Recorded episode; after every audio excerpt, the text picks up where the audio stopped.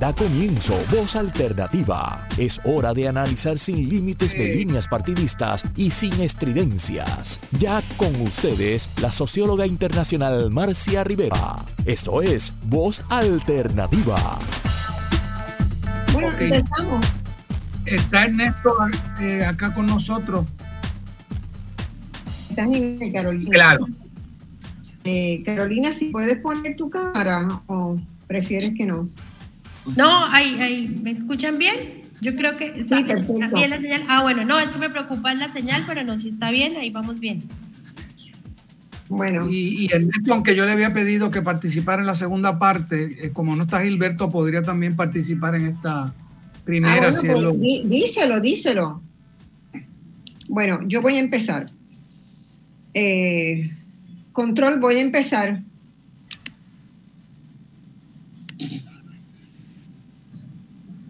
Hola. Control, no te escucho el control. ¿Está todo bien en función? Te, te escribían que adelante. Te mandaron un- en el chat, dice que adelante. Radio Isla TV.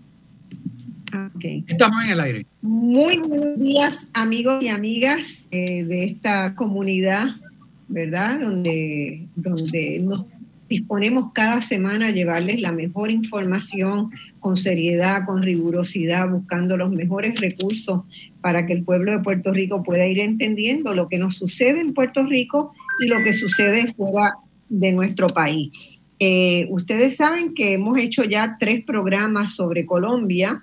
Desde abril habíamos observado, ¿verdad?, que en Colombia estaban sucediendo eventos que valía la pena analizar con el pueblo de Puerto Rico y que entender y que se aproximaban, esto fue a principios de abril, ¿verdad?, que hicimos el primero, se aproximaban unas elecciones que iban a ser unas elecciones eh, muy, muy combativas, muy difíciles, muy como fueron hasta el final, ¿verdad?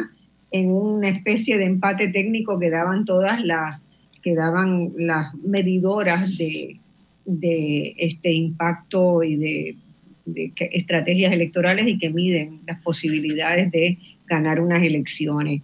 Eh, luego de eso hicimos, antes de las elecciones, hicimos un programa muy importante también, que, donde estuvimos viendo las, las propuestas que, que tenían los distintos candidatos a la primera vuelta y luego en la segunda vuelta, cómo se iba, ¿verdad?, Eh, afinando esa discusión. Y el pasado domingo eh, tuvimos la segunda ronda de, de Colombia, donde Gustavo Petro y Francia Márquez ganaron con un triunfo electoral que yo llamo inaudito en Colombia. Derrotaron al bipartidismo conservador liberal que se había convertido en, el- en un sistema político en sí mismo y que predominó en Colombia desde mediados del siglo XIX.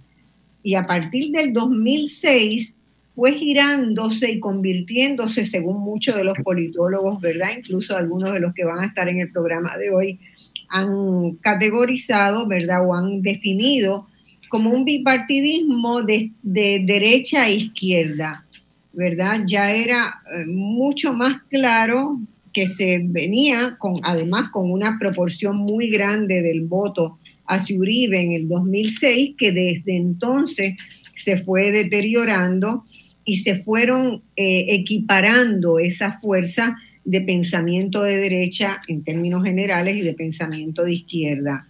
Por primera vez, ¿verdad? Esta dupla de Gustavo Petro y Francia Márquez, y es importante señalarlo y destacar el peso que tuvo Francia Márquez en este triunfo electoral, porque también buena parte eh, del mismo se debe a que ella pudo llegar, pudo atraer los votantes de las zonas más pobres de, de Colombia y a las que ella realmente representa, no solamente por haber naci- nacido mujer negra y pobre, sino por haber asumido la lucha por la igualdad en todas sus dimensiones desde hace mucho tiempo.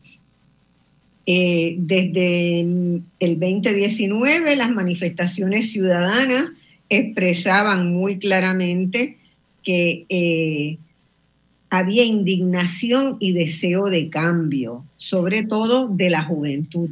Y la juventud fue un actor, ¿verdad?, muy importante en estas pasadas elecciones. Logró subir significativamente la tasa de participación electoral porque mayormente los jóvenes no estaban incorporados al proceso.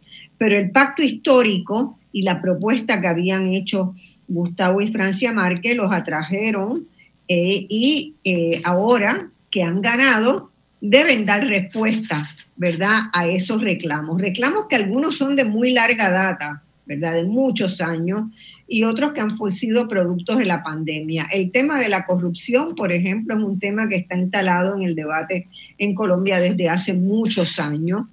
Eh, la pandemia trajo, ¿verdad? O develó más bien algunas otras dificultades y ahora hay que dar, eh, hay que dar eh, contestación a esos reclamos y hay que convertir en políticas públicas concretas, en acciones concretas, esas promesas, esos pactos que se fueron firmando y acordando en el transcurso del camino.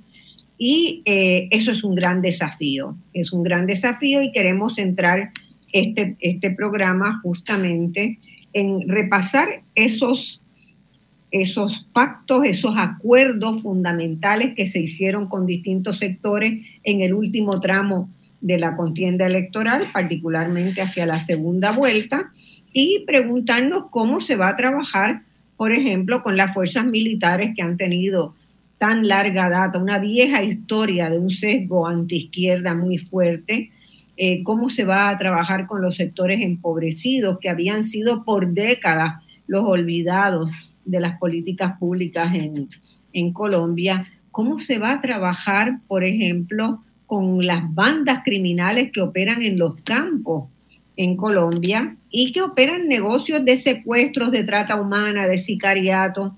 Bueno, de eso vamos a estar hablando hoy en Voz Alternativa. Y para mí es un placer enorme presentarles. Ángel Villarini nos ha acompañado en algunos de estos programas. Ustedes saben que es uno de, los, de las personas más importantes, ¿verdad?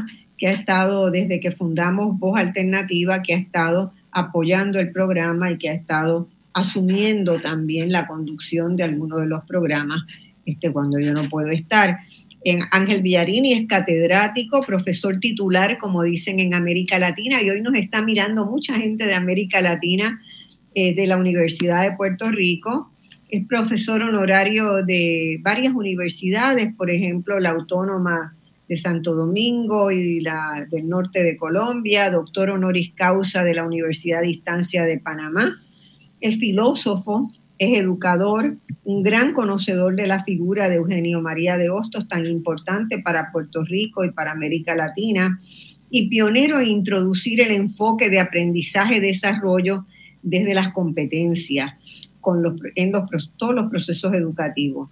Se ha destacado también por su trabajo de transformación de la enseñanza y de eh, las innovaciones curriculares que debe haber en el sector escolar público y privado, en el sector universitario y también en la ciudadanía, cómo se hace educación ciudadana. Tiene numerosos libros publicados, ha trabajado en República Dominicana, en Colombia, en Panamá, entre otros, además de Puerto Rico, donde lo conocí cuando ambos éramos estudiantes universitarios hace muchas lunas. Bienvenido Ángel, gracias siempre por estar disponible y dispuesto a, trabajar y asumir esta tarea, ¿verdad?, de educación cívica y educación ciudadana para Puerto Rico y la región. Siempre con eh, mucho gusto. Eh, tenemos también a Carolina Jiménez. Carolina es profesora, Andrea Carolina, creo que, en realidad es tu, tu, nombre, ¿verdad? Pero todo el mundo la conoce por Caro, Carolina es profesora del Departamento de Ciencias Políticas de la Universidad Nacional de Colombia y es una gran investigadora, ¿verdad?, eh, en la misma universidad. Eh, realizó sus estudios de ciencias políticas y sus estudios de maestría en la Universidad Nacional de Colombia, en la sede de Bogotá, donde la he conocido desde hace bastante tiempo. Después hizo su doctorado en la Universidad Nacional Autónoma de México en estudios latinoamericanos. Sus líneas de trabajo fundamental son democracia y neoliberalismo, nuevas teorías de la democracia, la espacialidad capitalista, ¿verdad? Cómo el capitalismo se, se apropia y establece en diversos territorios, las dinámicas de acumulación y nuevas, nuevas formas de conflicto, nuevas conflictividades. Bienvenida Carolina, nos vimos muy brevemente en México. Yo tuve que regresarme de México por una emergencia familiar, así que apenas estuve tres días en los trabajos de Claxo, pero durante esos tres días te estuve viendo. Es un placer y un honor que estés con nosotros hoy. Muchas gracias, Marcia. Buenos días para ti y para todos en la mesa. Gracias por la invitación y por permitirnos compartir algunas miradas sobre el proceso que estamos viviendo en Colombia. Bueno, Carolina ha sido, eh, eh, hasta ahora ha sido la representante en el comité directivo eh, de Claxo para Colombia, Venezuela y quién más? Era Ecuador. y Ecuador. Esos tres países ella los estuvo representando durante la pasado término de gestión, este, con mucha solvencia, debo decir, es una de las personas del comité directivo realmente más destacada y con quien más cuenta, ¿verdad? Este, ha contado Claxo. Gracias por eso, porque yo también tengo mi corazoncito siempre en Claxo. Eh, y tenemos también al, perdón, que me, hola, me acabo de ir yo. Acabo de salir, Ángel, tómalo. ¿Ah? ¿Me escuchan? Yo te escucho, yo te escucho, sí, pero sí se congeló Ángel y Ernesto. Ah, déjame, eh, control, voy a, voy a entrar de nuevo, a ver si puedo, si puedo hacerlo sin que se me caiga. Ah, voy a entrar de nuevo, no sé. A ver si estamos aquí. Acá estamos de nuevo.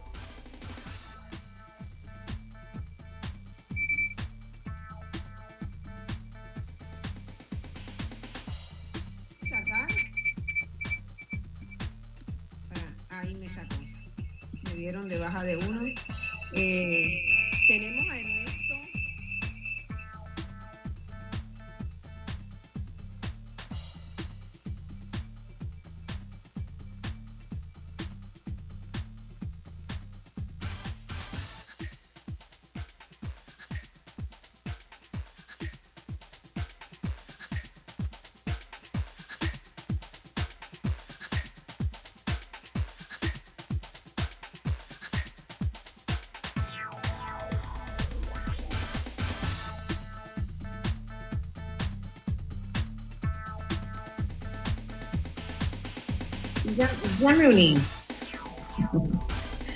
Este, ya me estaban sacando con, con, pausa, pero bueno, no sé qué está pasando.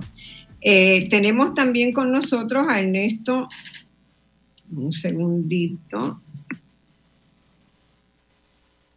a Ernesto Caifa. ¿Cómo se pronuncia tu, tu apellido? ¿Caifa o Cayafa? Cayafa. Cayafa. Cayafa.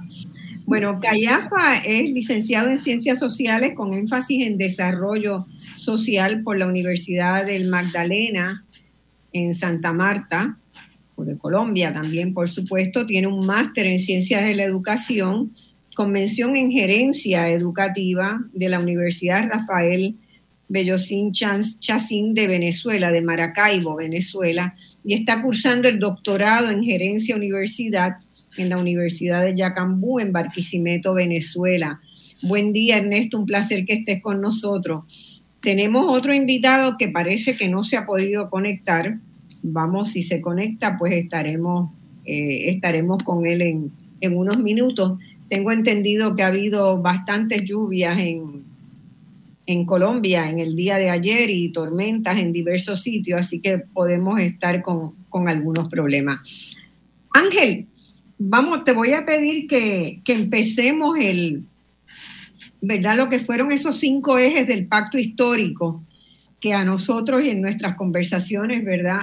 En Puerto Rico nos, nos impresionó mucho porque habían temas como la necesidad, el reconocimiento de la necesidad de un cambio del modelo económico, eh, el cuidado del territorio y la biodiversidad, el tema de la paz, ¿verdad?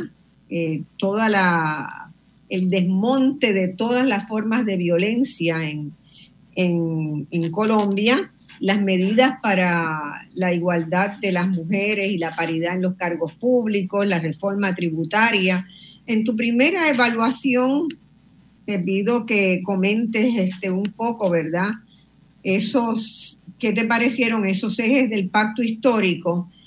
Eh, y si tú creías que con esos ejes había la posibilidad de ganar las elecciones. Sí, bueno, eh, eh, antes que nada me gustaría este, hacer un, una contribución a, la introducción que hiciste en términos de que tengamos claro cómo se reorganiza el espacio político en, en Colombia según tienden a indicar los resultados de estas eh, elecciones.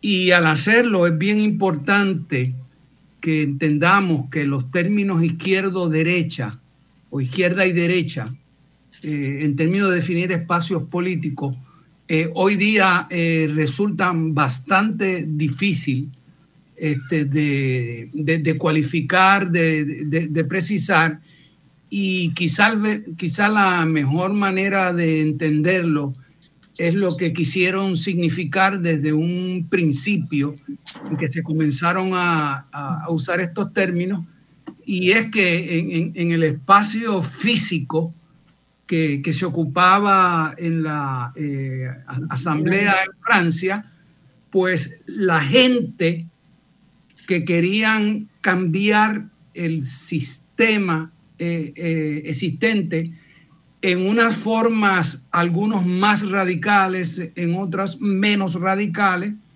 eh, pues se sentaron a la izquierda y aquellas otras fuerzas que sobre todo representaban lo, lo, que se llama el primer Estado, pues se sentaron a la derecha, ¿no? Y desde ahí, en sentido general, uno podría decir que, izquierda eh, pasa a representar todos aquellos sectores eh, que constituyen una gran variedad, pero lo que los une es eh, el deseo y la gestión por producir cambios en el sistema existente con diferentes grados de radicalidad en su propuesta programática y también diferentes grados de radicalidad en su propuesta estratégica. ¿no? Entonces, eh, a mí me parece que eh, en estas elecciones eh, el, espacio político se reconfigura y podríamos decir que hay un 80% del electorado que rechazó el sistema prevaleciente hasta ese eh, momento, el uribismo, y se pronunció por un cambio frente al uribismo que viene a representar una agenda estrictamente neoliberal, un Estado eh, autoritario, eh, un, Estado que privilegia eso que llamamos el frente oligárquico frente a los sectores este, populares. Y ese sector, si nos dejamos llevar por los resultados sobre todo de la primera vuelta, en este momento no supera el 20% de, la, de las personas y tenemos entonces un 80% de las personas que, están participando en, en los procesos que favorecen un cambio.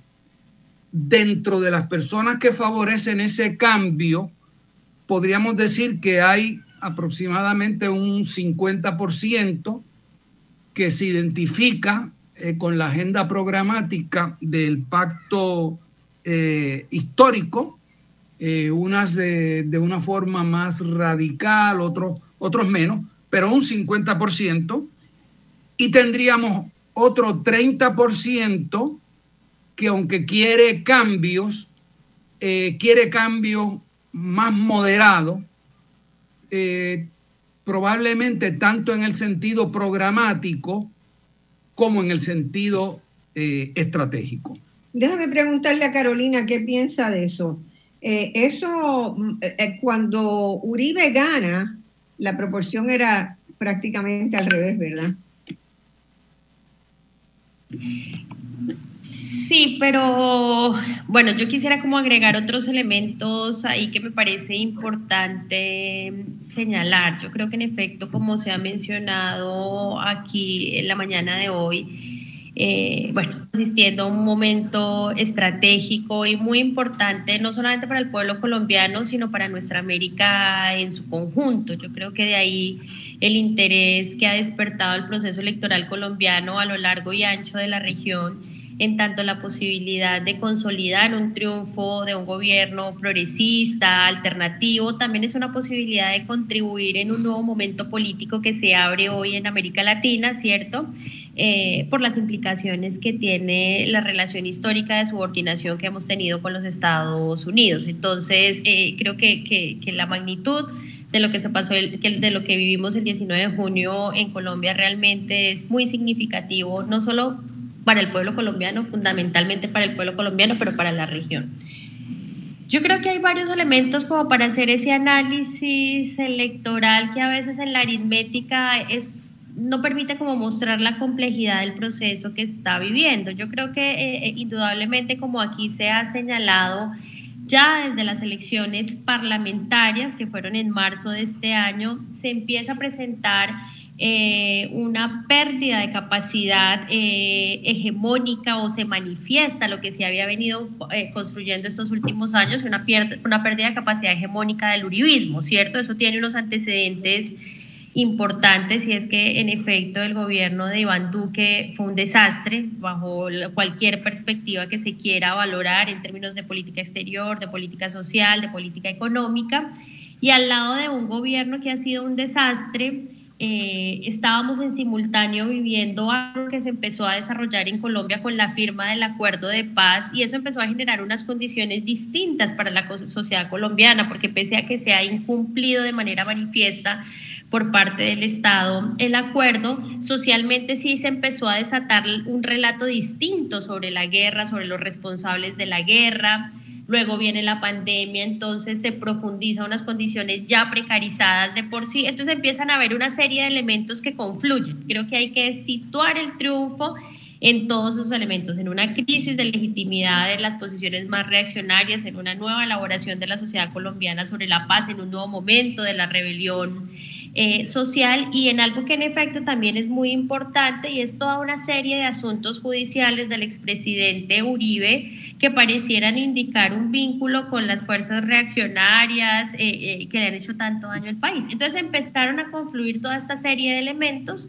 ya veníamos entonces en, en, todo caso en un acumulado importante, porque recuerden que en todo caso Gustavo Petro participó en las elecciones anteriores y hay un acumulado ahí y un proceso social significativo. Y llegamos a unas elecciones del Congreso donde el uribismo perdió muchísimo, perdió un número importante de representación, ¿cierto? Eh, y ahí ya entonces empezó a visibilizar la pérdida del uribismo, pero a su vez una fractura al interior del bloque en el poder, que es un poco lo que nosotros hemos discutido aquí en Colombia, eh, porque fue una derecha que no podía presentar eh, un candidato articulado. Luego, cuando en efecto llegamos a la primera vuelta, tenemos los resultados que ha, descrito Ángel aquí en términos de porcentajes de participación, pero decía que me parece que es importante eso que Ángel eh, como que recogen un 80% ser más cautos también.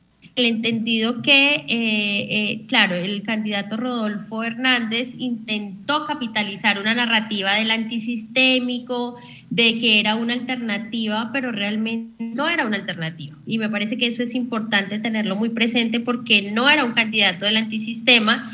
Eh, es más, en efecto, todo este sector de la derecha lo rodea para, porque es la posibilidad, digamos, de darle una estabilidad sistémica. Bueno, es un candidato de la encarnadas eh, del empresariado, que hace parte del empresariado, que participó de proyectos eh, políticos, entonces no era propiamente una alternativa y, y, creo que mucho del voto de Rodolfo sí fue un voto conservador, fue un voto de protección al sistema, digamos, con una narrativa distinta, pero de protección eh, al sistema, que no podría decir uno que esos 10 millones de votos de Rodolfo fueron antisistema, no, un voto muy importante ahí, fue un voto de la derecha, fue un voto del uribismo, un voto mucho más conservador, por lo que él eh, representa de una, de una sociedad colombiana arcaica, se votó, hubo votantes de esa naturaleza, por eso es que es tan importante lo que señala Petro en su discurso y en lo que ha venido señalando posterior a, su triunfo. Él ha venido insistiendo, aquí hay dos Colombias en todo caso, porque hay un país que está dividido y yo quiero reconciliarlo, yo quiero hacer el gran pacto nacional y el gran acuerdo nacional y es bueno, ¿cómo generamos una lógica de reorganización social?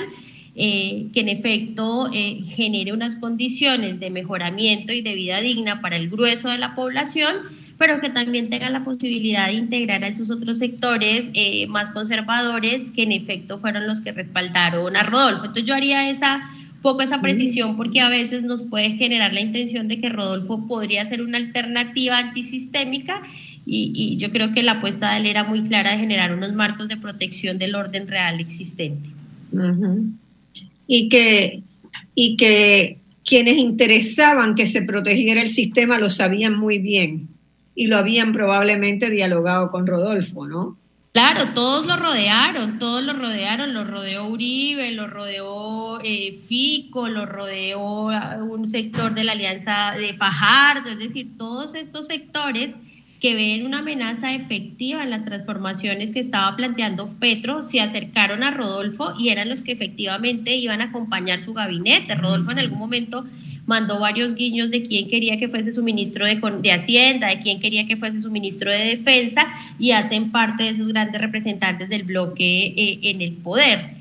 Sin embargo, claro, no era un candidato, y en eso creo que de pronto hay que decirlo, de las entrañas de los sectores dominantes. No era, eh, eh, eso de pronto le daba ese perfil aparentemente que estaba por fuera de, pero que no fuese de sus entrañas no implicaba que su proyecto político fuese la estabilización del proyecto eh, del bloque dominante, que en todo caso está en crisis y bueno, que es una crisis que se consolida de manera fantástica con el triunfo de Gustavo Petro. Y eso explicaría también, eh, que me parece un poco, porque él nunca quiso profundizar en cuál era su propuesta, ¿verdad? Fue, una cosa incluso paradójica, realmente.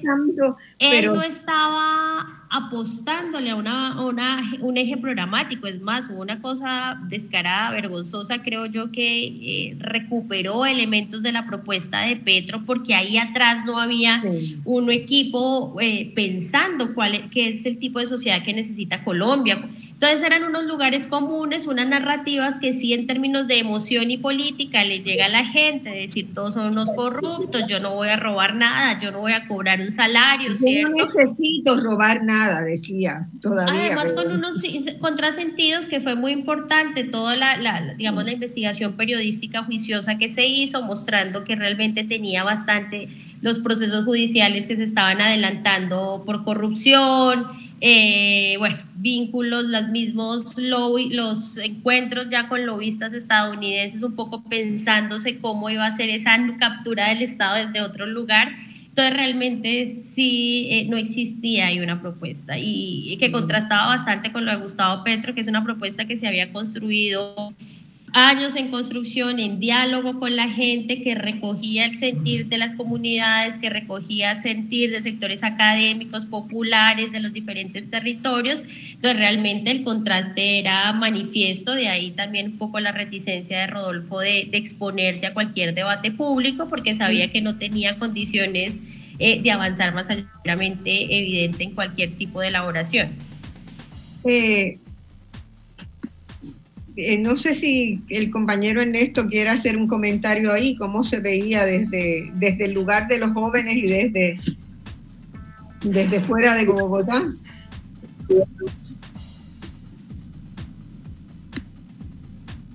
Bueno, Marce, eh, para ti y para Marcela y para, para Villarini, eh, fraternal saludo. Bueno, eh, yo vivo en el Caribe colombiano. Eh, nosotros en el Caribe colombiano eh, miramos la, la, oportunidad que se dio con el pacto histórico como un proceso de construcción colectiva eh, la propuesta de Gustavo Petro encarna la otra Colombia, la, la Colombia excluida, la Colombia que históricamente ha estado racializada, la Colombia que históricamente ha estado aislada, la de la periferia, la Colombia que históricamente ha tenido grandes síntomas de exclusión. Por consiguiente, Gustavo Petro tiene la habilidad de las experiencias anteriores, y estoy de acuerdo con Marcela, de venir construyendo un proceso y un plan de gobierno que fue enriquecido con las experiencias del pasado. Segundo elemento, el uribismo en su desgaste histórico buscó mecanismos y utilizó varios alfiles en diferentes sectores políticos para de una manera muy hábil y soterradamente apoyar a uno o a otro y de acuerdo a cómo se asimilaba el ambiente, así le daba las apoyos. En tal de tal manera podemos afirmar que el uribismo tuvo expresiones propias del, del centro, de, su propio centro democrático consular. Se dio cuenta de que hubo una consulta interna y dentro de la consulta interna terminó eh, ganando con su candidato, generando inclusive algunos fraccionamientos dentro del mismo partido de gobierno. Se dio cuenta que no caía muy bien en la recepción nacional. El pueblo no veía que era un candidato apropiado y muy hábilmente se corrió hacia otro sector afín, ¿cierto? Que fue el partido Equipo por Colombia, otra consulta. Y encontramos allí con liderazgos regionales, la apuesta que se le da de manera muy hábil a, precisamente a, a, Figo Gutiérrez, que viene de una región de origen conservador, que es todo el departamento de Antioquia, y que ya había sido alcalde de Medellín. Y encontramos allí que se le hace la apuesta pertinente, pero al ver que no apunta para poderle eh, acercarse para frenar a Petro, que desde un inicio tuvo las mayores intenciones de voto, lo registraron las encuestas, lo registraron todas las, las empresas de análisis que siempre Petro estuvo punteando muy hábilmente haciendo el cálculo y el análisis, se dan cuenta de que era necesario apuntarle a otra, Mira, a otra persona que Ernesto, dejémoslo ahí, lo tomamos pudiera generar pausa. mayor simpatía. Entonces viene la opción del ingeniero Rodolfo Hernández, y obviamente un líder regional, que ha sido alcalde de Bucaramanga, y En esto tengo que hacer una pausa, volvemos inmediatamente, en, muy en breve.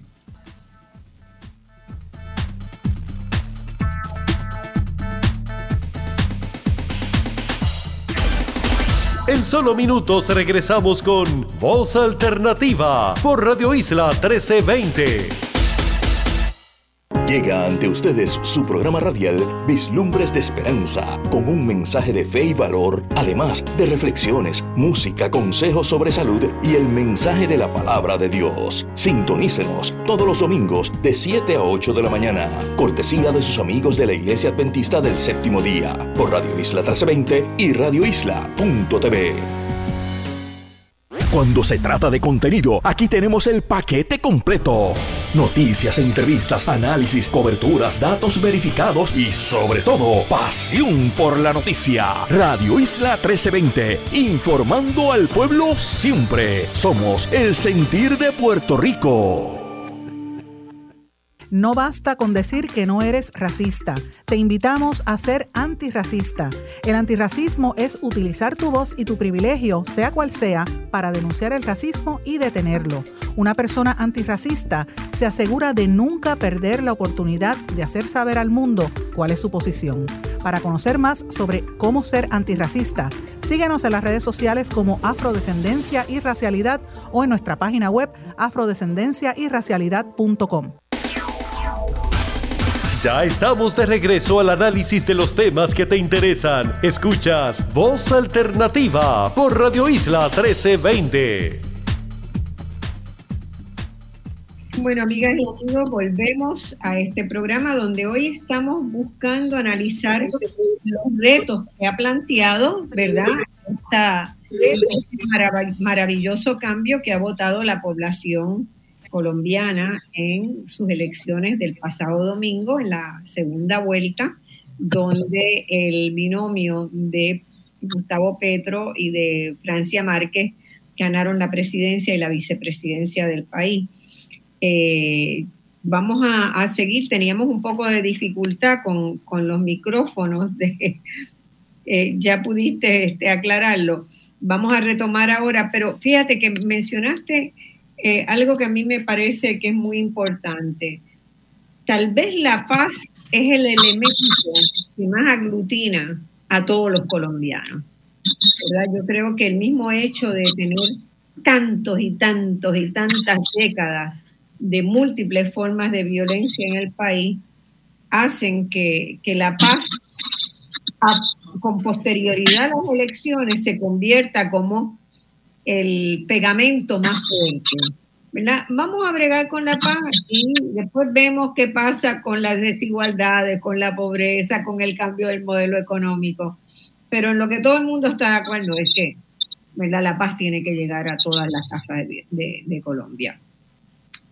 Cuando Petro ayer o ayer, anteayer por la tarde, designa la primer persona a su gabinete, a mí me, ¿verdad? Tuve que eh, echar un pie hacia atrás y dije, ¿qué esto significa? Y ahí es que me doy cuenta de la importancia de la paz, ¿verdad? Porque Gustavo Petro ha designado a una persona que no viene de sus filas, que es un conservador, pero que ha durante 40 años se ha destacado por ser una persona negociadora e impulsora de la paz.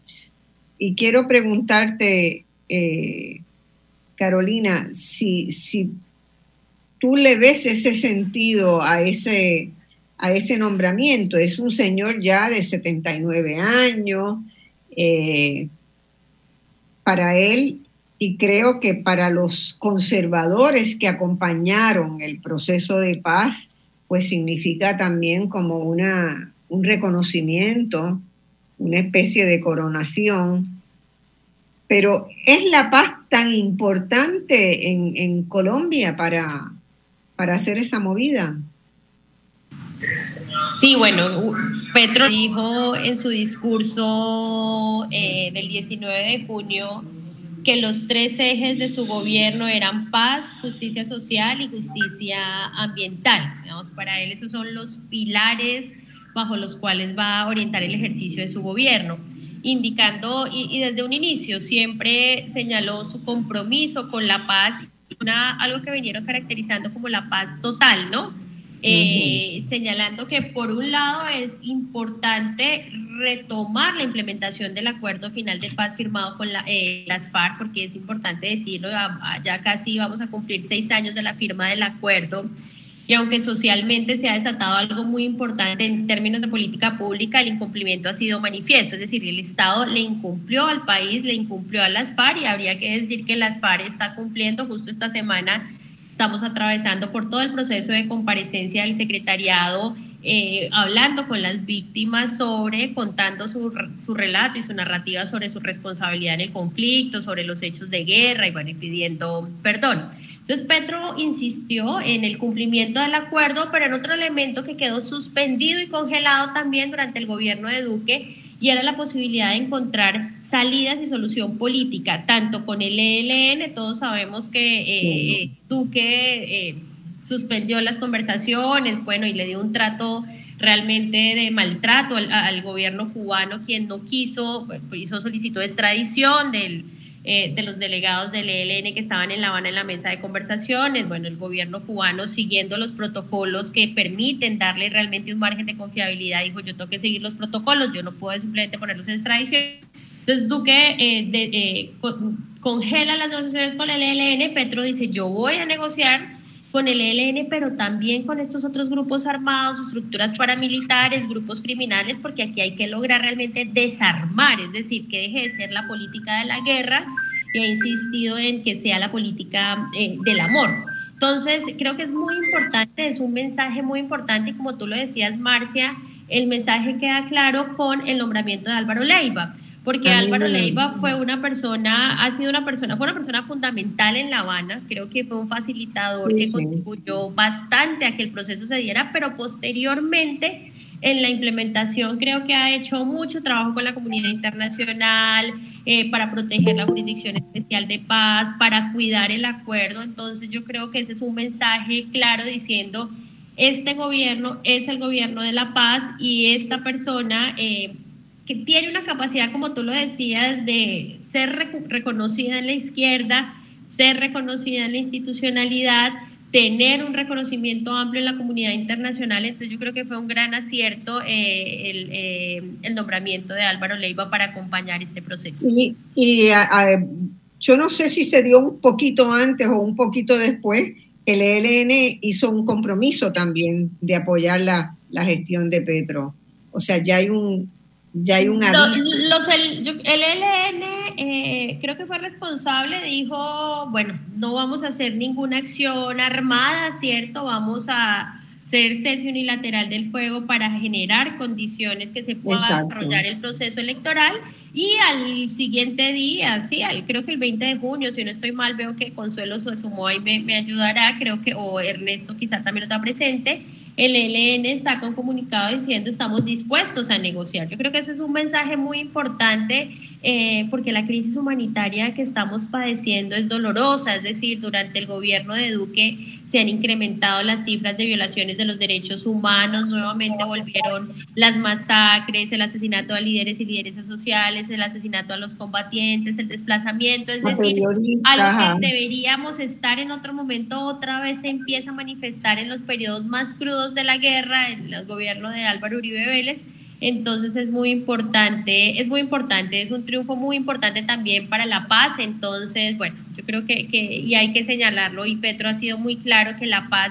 es uno de sus tres pilares para este, la, esta política del amor.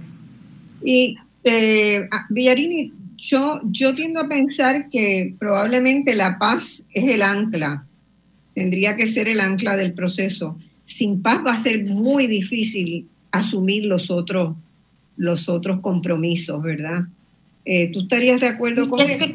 Sí, bueno, eh, ah, yo, en, primer lugar este, insistiría en la, en la idea de que ese por ciento de, de, voto que obtuvo Rodolfo, eh, tenemos que verlo no desde el punto de vista de Rodolfo y lo que puedan ser las posturas de Rodolfo, sino del punto de vista de los electores que lo apoyaron. E insistiría entonces que hay un, sector considerable, que quizás sea ese 30%, eh, que quieren cambio con respecto al uribismo, pero no están eh, seguros, no se sienten seguros eh, con el cambio tanto programático como estratégico que parece proponer Petro. Y a mí me parece que todas las iniciativas que Petro ha tenido luego de esa primera vuelta y yendo entonces más allá del pacto eh, histórico a unas alianzas aún más amplias, eh, apuntan precisamente a que una cosa es ganar elecciones, que las puede ganar con el 50% frente a un 49%, y otra cosa es gobernar el país, que supone tomar control del, aparato del Estado para poder implantar eh, la agenda que tú has programado. Eh, y, me parece a mí que, todas las movidas, incluyendo esta de la que se está hablando ahora, eh, apuntan en ese sentido de cómo logramos seguir sumando aliados que necesitamos ahora, no para ganar unas elecciones, sino para que el país sea gobernable. Y en ese sentido me parece muy inteligente para evitarse los, problemas que han tenido eh, eh, otros triunfos en otros países eh, latinoamericanos. Así que a mí me parece que se trata de seguir ganando aliados dentro de ese sector que quiere cambios, pero quizás cambios no tan radicales. Y eso le va a plantear unos retos eh, a Petro, de los que podemos hablar más adelante, de cómo mantener la, cohesión y la unidad que implica el pacto histórico eh, frente a este otro tipo de unidad más amplia. Dentro de eso, me parece a mí que en efecto estoy totalmente de acuerdo que el tema de la paz debe ser la prioridad por las eh, razones señaladas pero creo que el aspecto más importante del cual dependen los tres asuntos, tanto el tema de la paz, como el tema de la justicia social, como el tema de la justicia ambiental, dependen de la propuesta económica que ha hecho Petro, ¿verdad? Porque en gran medida el, problema de la, de la, de la guerra eh, lo genera en gran medida el tipo de estructura económica que se tiene ahora. Y el tipo de estructura económica que se tiene ahora no permite adelantar la justicia social, luego podemos tomar algunos ejemplos de, de eso, y mucho menos la justicia ambiental. Así que a mí me parece que, claro, eso es clarísimo. que los cuatro temas son importantes, ¿verdad? Pero en términos de lo que son las prioridades, para seguir ganando eh, aliados o ir neutralizando oponentes, porque creo que en eso consiste la, su estrategia, no solamente cómo gano aliados, sino cómo neutralizo o logro bajarle el tono a una cierta oposición, de manera eh, que el, el, lado extremo de esa oposición, que es el uribismo, ¿verdad? Eh, pues, pues quede definitivamente eh, marginalizado del proceso político y no afecte la, posibilidad de, poder gobernar el país y adelantar el, programa que, está previsto. Eh, yo estoy, creo que tenemos, ¿verdad?, un acuerdo de que fue sabia esa decisión de decir, bueno, la guerra es lo más importante que tenemos y es donde más acuerdos tenemos vamos a trabajar donde tenemos más acuerdos y donde tenemos un problema serio. ¿Tú estás de acuerdo, Ernesto, con eso también? De verdad que, que, nombrar a Álvaro Leiva, nosotros en el Caribe lo miramos como un cabezazo. Un cabezazo en, qué, en qué sentido? Primero, de la, la experiencia reconocida y la trayectoria que tiene Álvaro Leiva y que hace parte de los sentimientos más profundos del Partido Conservador. ¿Sí? Entonces, eso es un movimiento táctico, porque hay movimientos tácticos, pero también hay movimientos estratégicos. Y entre lo táctico y lo estratégico, ahí Gustavo Petro acierta, como lo mismo que hizo guardando las proporciones con darle el guiño a Roy Barrera, que viene de una línea del liberalismo para que sea presidente del Congreso, para darle estabilidad a los mercados, para darle confianza a los contradictores, para generar un clima que posibilite un diálogo, una, una reconciliación. Si él, Petro, insiste desde la línea radical, como lo dijo Villarín en la introducción, hacer cambios profundos, lo que iba a encontrar realmente era una tendencia de rechazo y un fraccionamiento mayor del país. En tal sentido, estas señales que está enviando el gobierno son unas señales muy inteligentes para que vean la disposición que hay de hacer un gobierno para todos, hacer un gobierno para los que nos eligieron, sino para hacer el gobierno para los que no lo eligieron, porque Colombia se debe construir y empezar a utilizar las bases que realmente pueden servir para jalonar los procesos de transformación y las que hay que transformarlas y quitarlas por completo, pues concertar esa transformación para cambiar de otro tipo de base. Y estoy de acuerdo con Villarini cuando habla de la, de la reforma tributaria y, con justicia social. Esa e, es un eje muy importante para que se puedan dar los cambios inmediatos. Hay dos salidas muy interesantes y quiero dejar esta idea aquí. Primero, el tema de recursos. Colombia hoy estamos en un déficit fiscal muy alto, el, más grande de la historia nos lo deja, ¿sí? Pero Colombia tiene salida y tiene salidas por la siguiente manera. Primero, hay reservas internacionales que tenemos nosotros suficientes como para traer una parte de interno durante los primeros dos años de gobierno. Segundo, la otra salida, jalonar el proceso interno con la reforma tributaria donde el gobierno aspira a recaudar 50 billones al año. 50 billones al año para hacer eh, en las regiones y lo que le llama el gobierno en la estrategia de diálogos regionales con fuerza vinculante.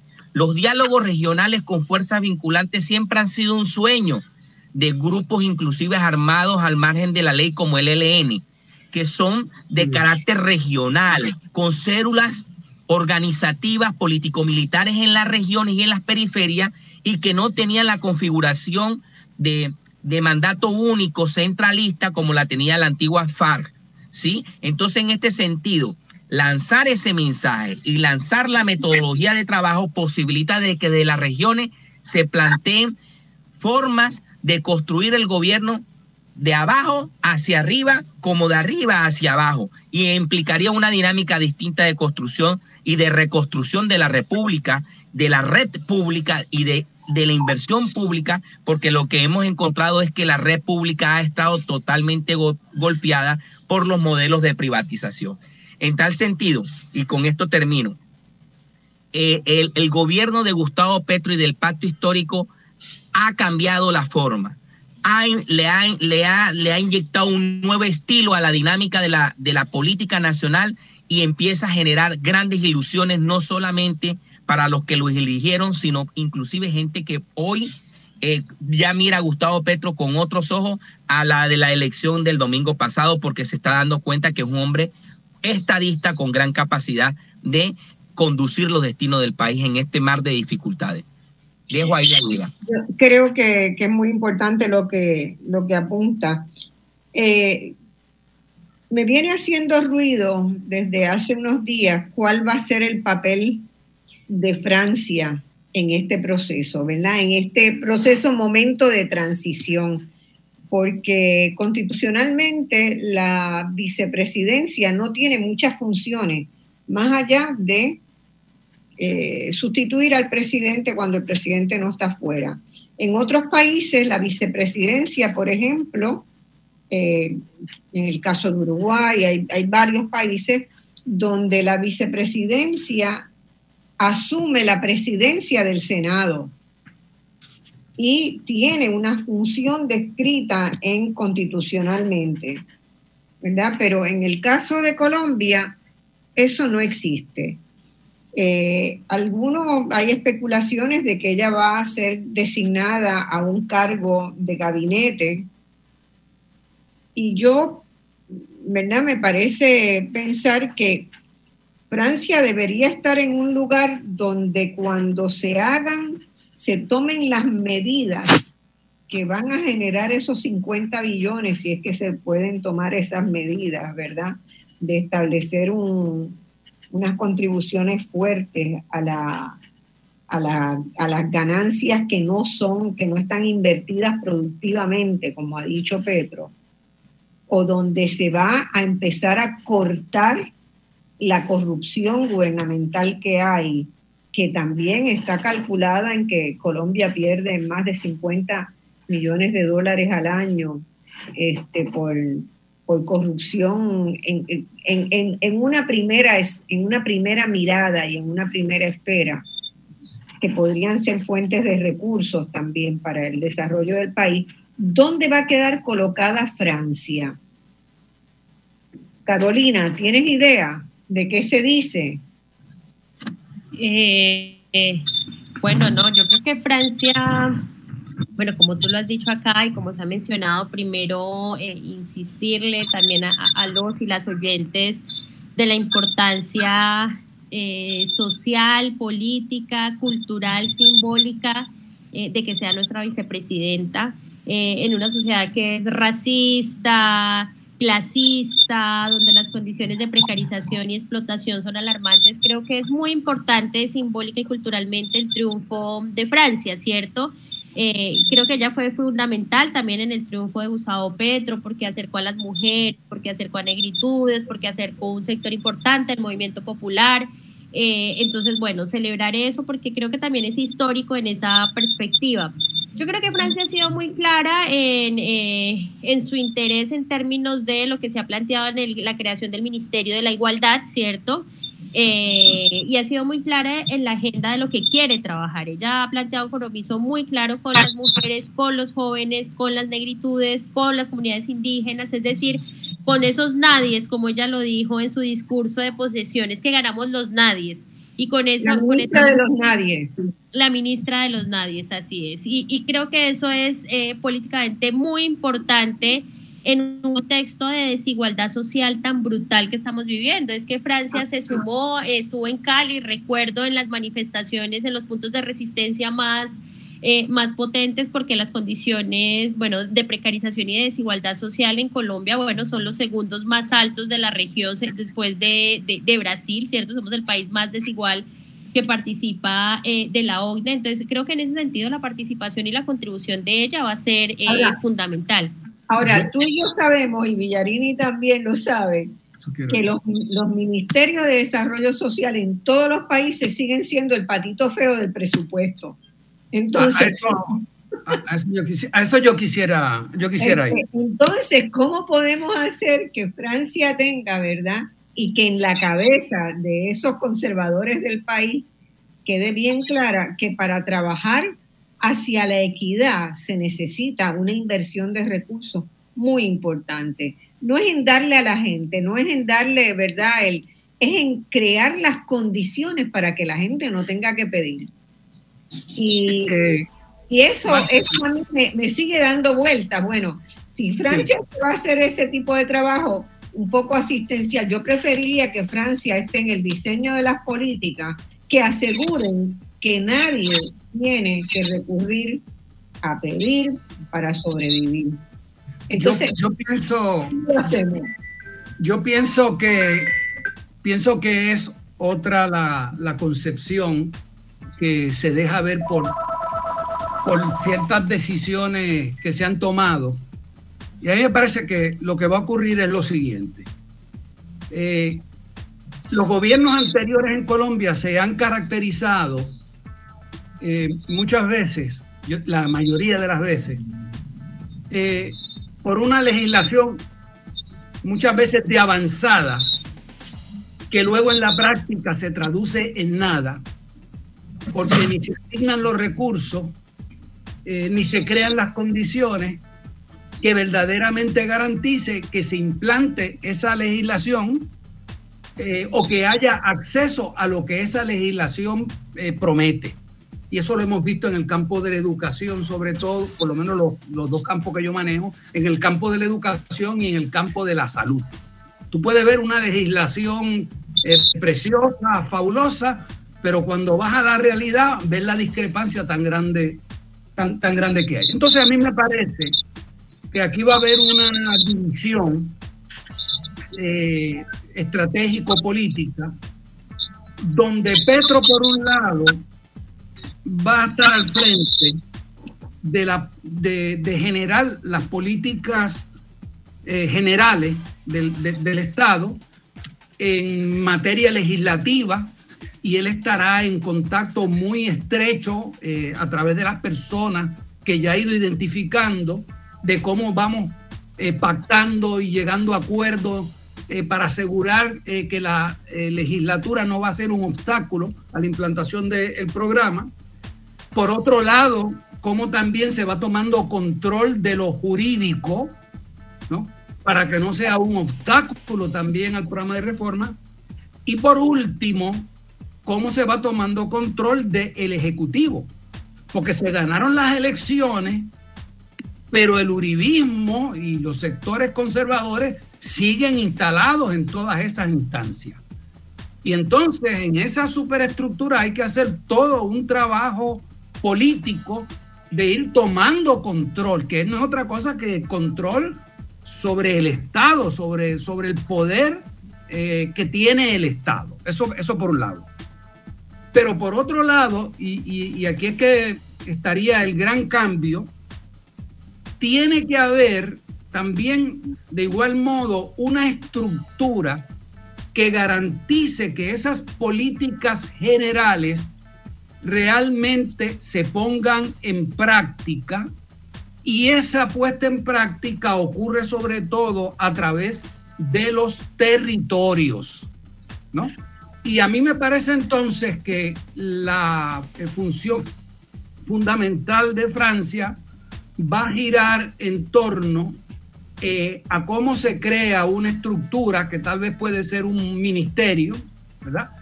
Cuya tarea sea el garantizar que las políticas que se van trazando, que responden al programa, en efecto se van implantando a nivel territorial. Exacto. Pero esa, esa implantación a nivel territorial no la podemos seguir concibiendo como tradicionalmente se ha hecho, como algo que se legisla desde arriba y luego a través de las estructuras político-partidistas gubernamentales eh, se van llegando lo que llega, ¿verdad? Porque en el camino no hay eh, control y se va perdiendo.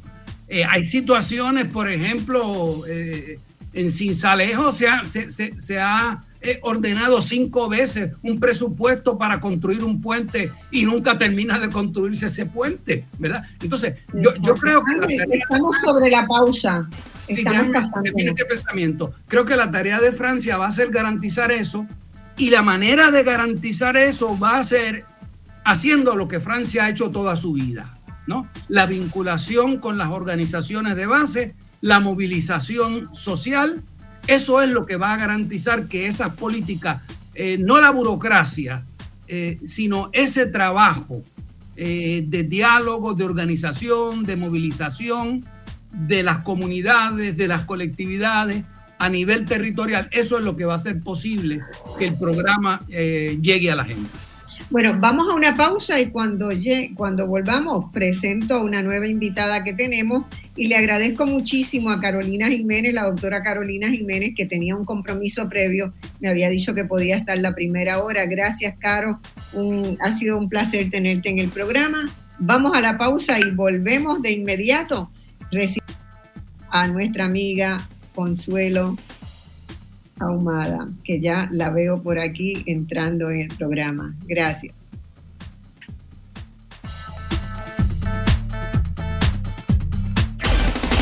En solo minutos regresamos con Voz Alternativa por Radio Isla 1320. La Juntilla 50 Plus, AARP, te informa de lo último en temas sociales, estilos de vida, familia, hangueos, viajes, política pública, finanzas, salud y comunidad. La Juntilla 50 Plus, todos los jueves a las 7 de la noche, solo en Radio Isla 1320. Comienza tus domingos con el pie derecho, escuchando Camino al Altar, el programa oficial de la Iglesia Discípulos de Cristo en el Señorial. Todos los domingos a las 8 de la mañana, solo en Radio Isla 1320. Cubriendo Puerto Rico de punta a punta. A las 12 del mediodía, el país entra en tiempo igual con Luis Pinchi e Ismael Torres. De lunes a viernes a las 12, solo en Radio Isla 1320. Ya estamos de regreso al análisis de los temas que te interesan. Escuchas Voz Alternativa por Radio Isla 1320.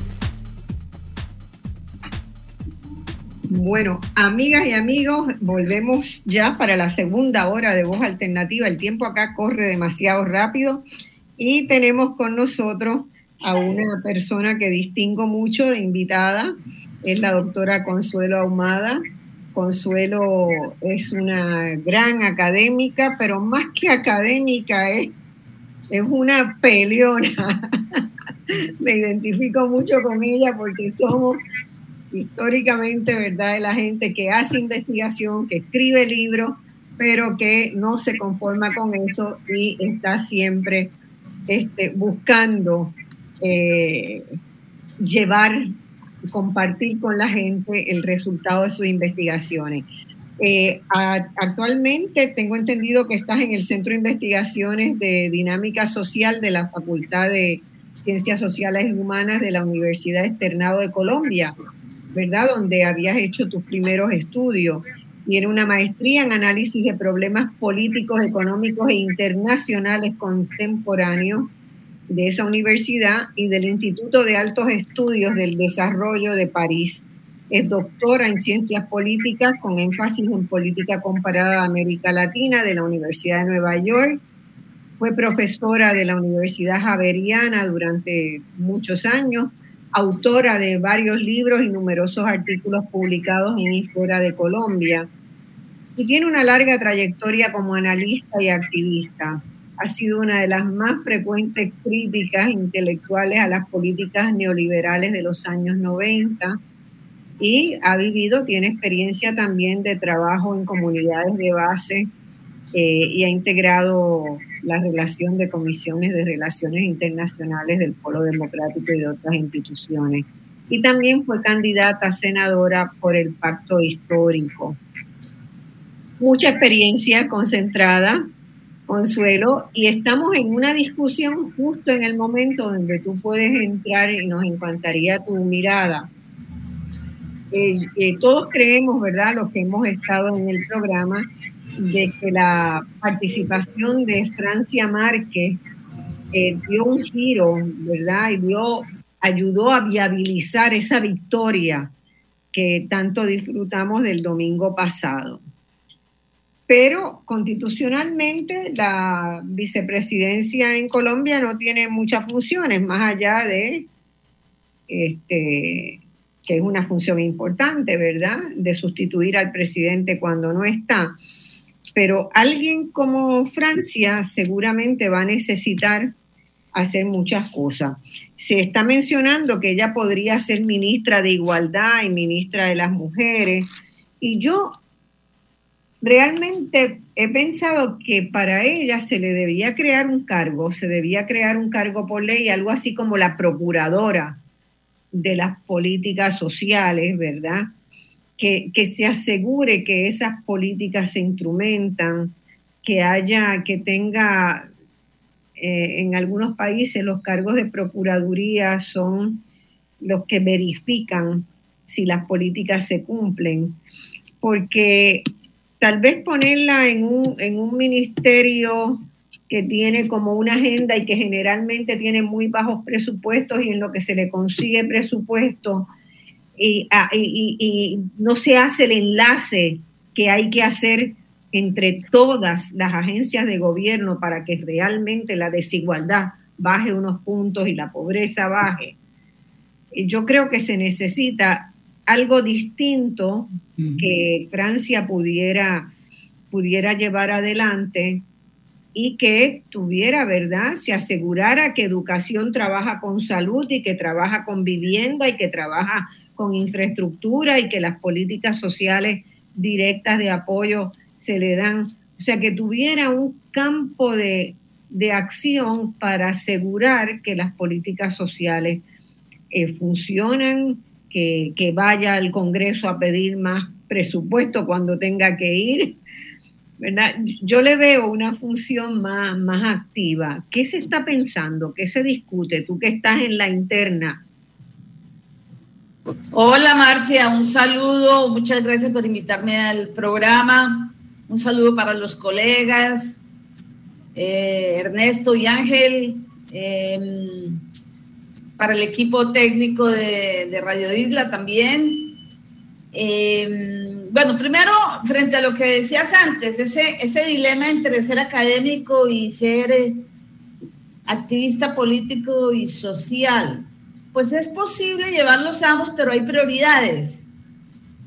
Cuando pasó la primera vuelta, eh, bueno, yo la primera vuelta me cogió con el tiquete comprado y la reserva del hotel para ir al Congreso de, la, a, la, Asamblea. Conferencia de Claxo, que a mí me parece, pues, imprescindible. Es decir, yo he ido a las últimas sin ningún problema, pero me puse a pensar, bueno, pero voy a estar tranquila, escuchando todo lo que me interesa escuchar y viendo cómo eh, Petro y Francia fueron eh, protagonistas de muchas maneras, pero ¿y qué puedo hacer yo allá? Es decir, que, que yo tengo aquí un trabajo y lo tuve desde, bueno, hace rato, pero ahora cuando fui candidata, ser candidata es la excusa para hacer una campaña con algo de legitimidad, pues legitimidad, digámoslo así, uno no va y dice, la gente no sabe si uno va a salir o no va a salir, pero se hace la campaña, sobre todo con organizaciones de mujeres y, y bueno, y otros sectores.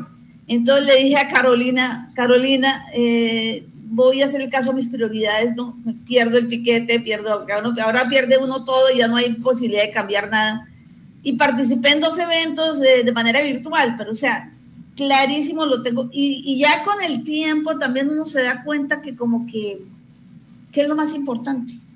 ¿Qué es lo más importante? Sí, ha escrito, más en ese énfasis, yo no sé si los colegas están de acuerdo, que están ese énfasis que se pone ahora en publicar y en citarse y en eh, publicar por publicar, no importa que nadie te lea, pero eso te da ascenso, ¿no? Digamos, en las, carreras académicas, en las universidades, en las normas del gobierno, bueno, y en todos lados, ¿no? Publicar es un poco un producto de que pague, pague tanto y, lo, y lo publican, ¿no?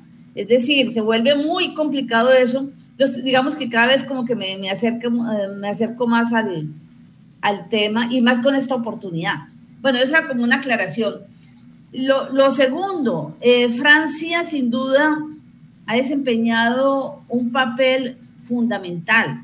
Digamos, en términos generales, uno dice, cuando se presenta la discusión en el, eh, dilema que tenía Petro, eh, llevamos a alguien de, de, fuera del pacto para garantizar que se gane en primera vuelta.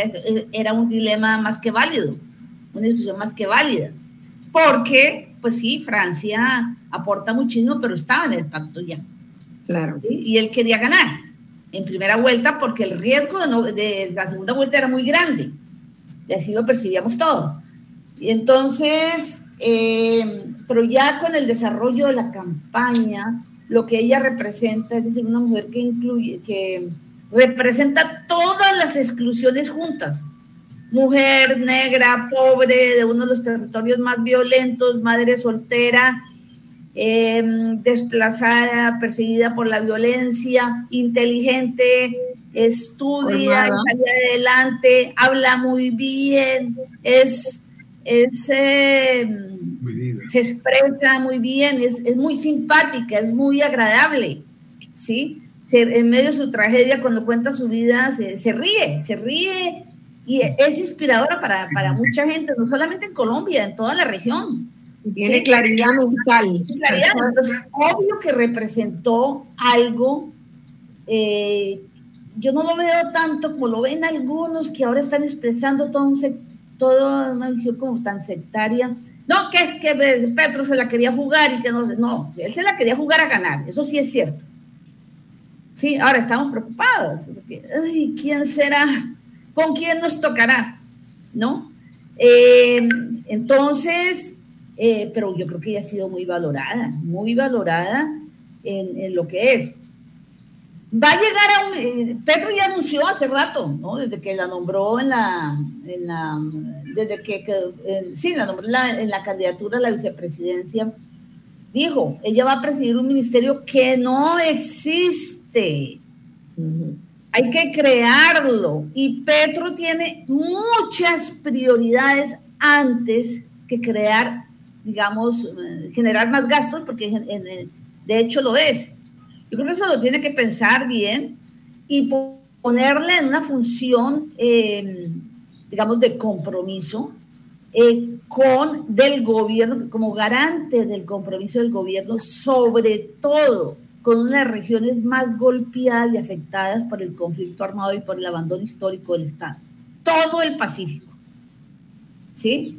Eh, Francia es de, Suárez, un municipio muy pequeño, muy golpeado por la violencia en Cauca. Cauca es uno de los sitios donde más eh, asesinatos y masacres ha habido en la época Duque. Es un departamento con un marcado carácter eh, gamonal, feudal, es decir, las Dos de las eh, figuras del Centro Democrático de Uribe están arraigadas allí, ¿sí? en el norte, digamos, la parte de los ingenios azucareros, que es una, eh, bueno, una forma de producción muy favorecida por el Estado siempre y, de superexplotación y eliminación incluso de los física de los trabajadores y trabajadoras. Y la parte más feudal, el control de la tierra, las familias pudientes que se han expresado muy poderosas en la, en la élite de Bogotá. Cauca es pequeño y, y, Popayán es muy pequeño, pero ya en, lo que representan los políticos que ha habido en el país, eh, muy, muy pesados, mucho peso. Y mientras tanto tiene indígenas, comunidades indígenas y comunidades afros. En, digamos, en, muy importantes. ¿Sí? Tiene una forma de expresar, tiene una, decir, tiene una riqueza étnica y una variedad étnica única. Bueno, como todo el Pacífico, ¿no? Como todo el Pacífico. Entonces ella tiene que cumplir ese papel de mayor compromiso con el, de mayor prioridad. Yo, yo no sé, yo pensaría que antes de pensar en el ministerio que puede demorarse, tiene que pensar en cumplirle a través de un ministerio que ya exista o no sé. De, una, de, una, un cargo en el Ejecutivo mismo. Sí, claro, claro, claro. De, de, del gobierno para las comunidades del, de la costa pacífica y no sé, eso ya es, eso ya es enorme. ¿Sí? o en las comunidades afros y demás, de, alguna manera. Tiene que, Petro tiene, bueno, él ha ido aprendiendo mucho. Yo trabajé con Petro en la alcaldía de Bogotá, yo fui secretaria de, yo fui parte del gabinete. Sí. Y por supuesto. En el, en el campo social también, ¿no? Sí, de Integración Social. Por supuesto, era muy difícil. Claro, lo cercaron, lo destituyeron, pero él nos decía un poco, era como la resistencia, ¿no? En la sala de crisis, aquí todos vamos a parar en la cárcel, no, a todos nos van a destituir, preparémonos. Obvio que ya en ese finalmente salió adelante. Él tiene la ventaja de que, eh, de que es terco, porfiado, insiste en sus políticas, lo han sancionado y ha salido adelante en todo. Lo han eh, sancionado por, por, bajar las tarifas, por ejemplo. Todo eso le dio también el triunfo en Bogotá, ¿no? El triunfo que fue extraordinario en Bogotá, ¿no? Entonces, él tiene, hay que, hay que plantearlo, es decir, de, la euforia del triunfo al realismo de la, de la política. ¿Qué es lo que va a sacar adelante, no? Entonces, yo creo que eso es Eso hay que mirarlo.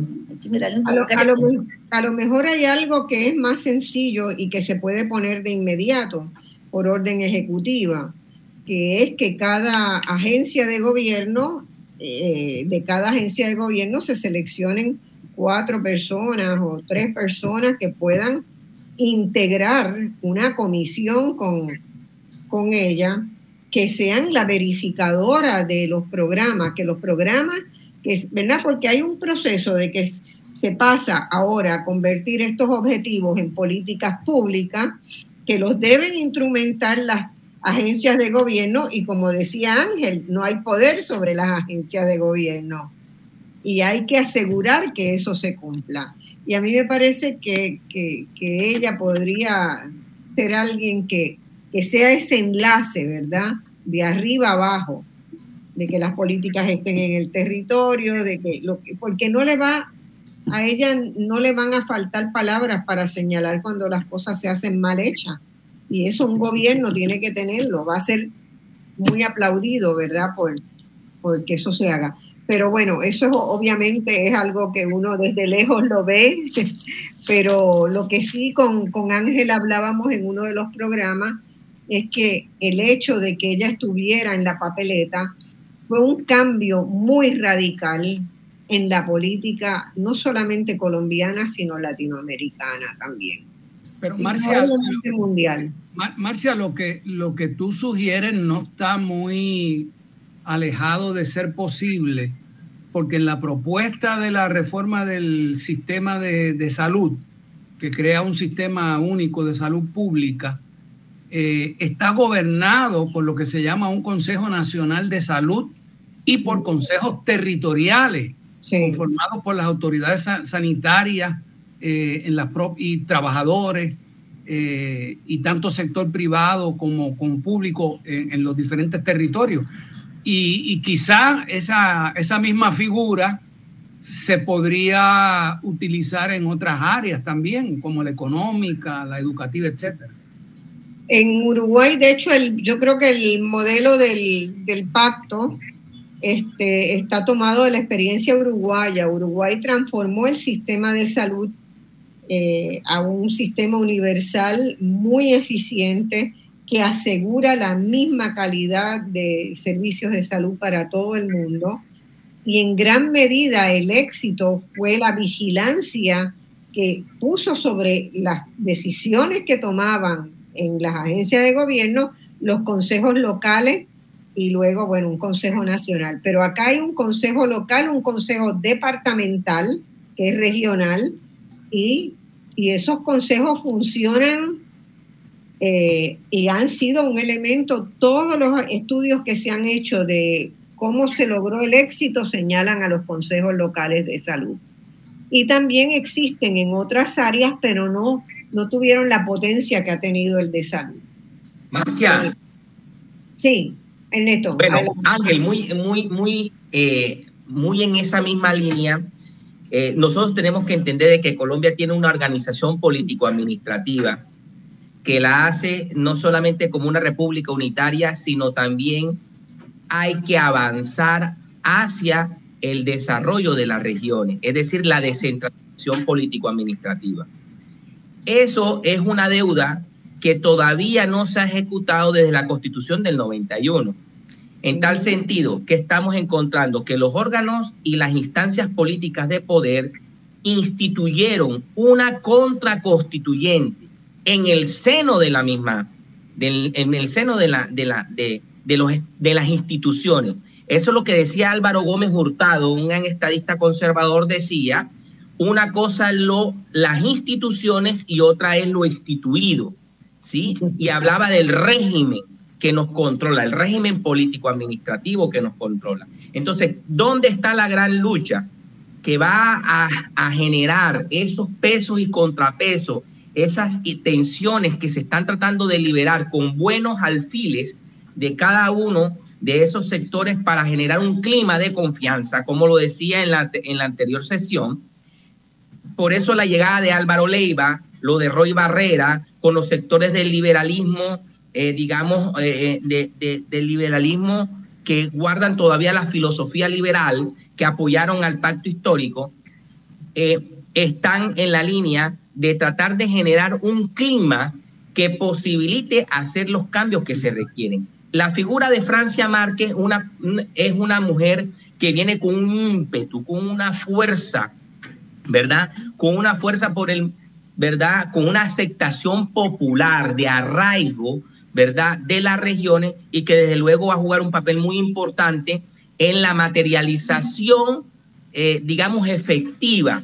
Lo que decía el padre Camilo, el, el, el, padre Camilo Restrepo decía eh, que sea unas transformaciones eficaces y que la gente lo que está esperando de que se deje mucho la tramitología eh, y que se llegue realmente a políticas efectivas y que sean eficientes para tratar de solucionar las grandes eh, deudas sociales que a la hora del té son históricas, pero que no pretendemos nosotros que con este gobierno de transición se vayan a ejecutar de manera inmediata. Entonces tenemos que tener sensatez, tenemos que tener cordura en estos momentos y madurez de entender que los procesos se van ejecutando en el camino y que se hace camino al andar con la construcción y la participación. O sea, es una oportunidad de ejecutar la democracia participativa,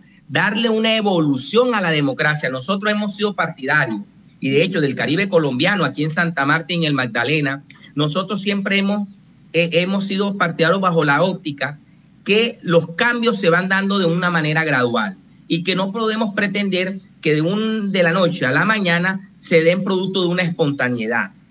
No, se están dando porque se van madurando procesos como la llegada de Petro. Petro recibió y Francia Márquez recibió un legado de décadas de lucha de los diferentes sectores y populares.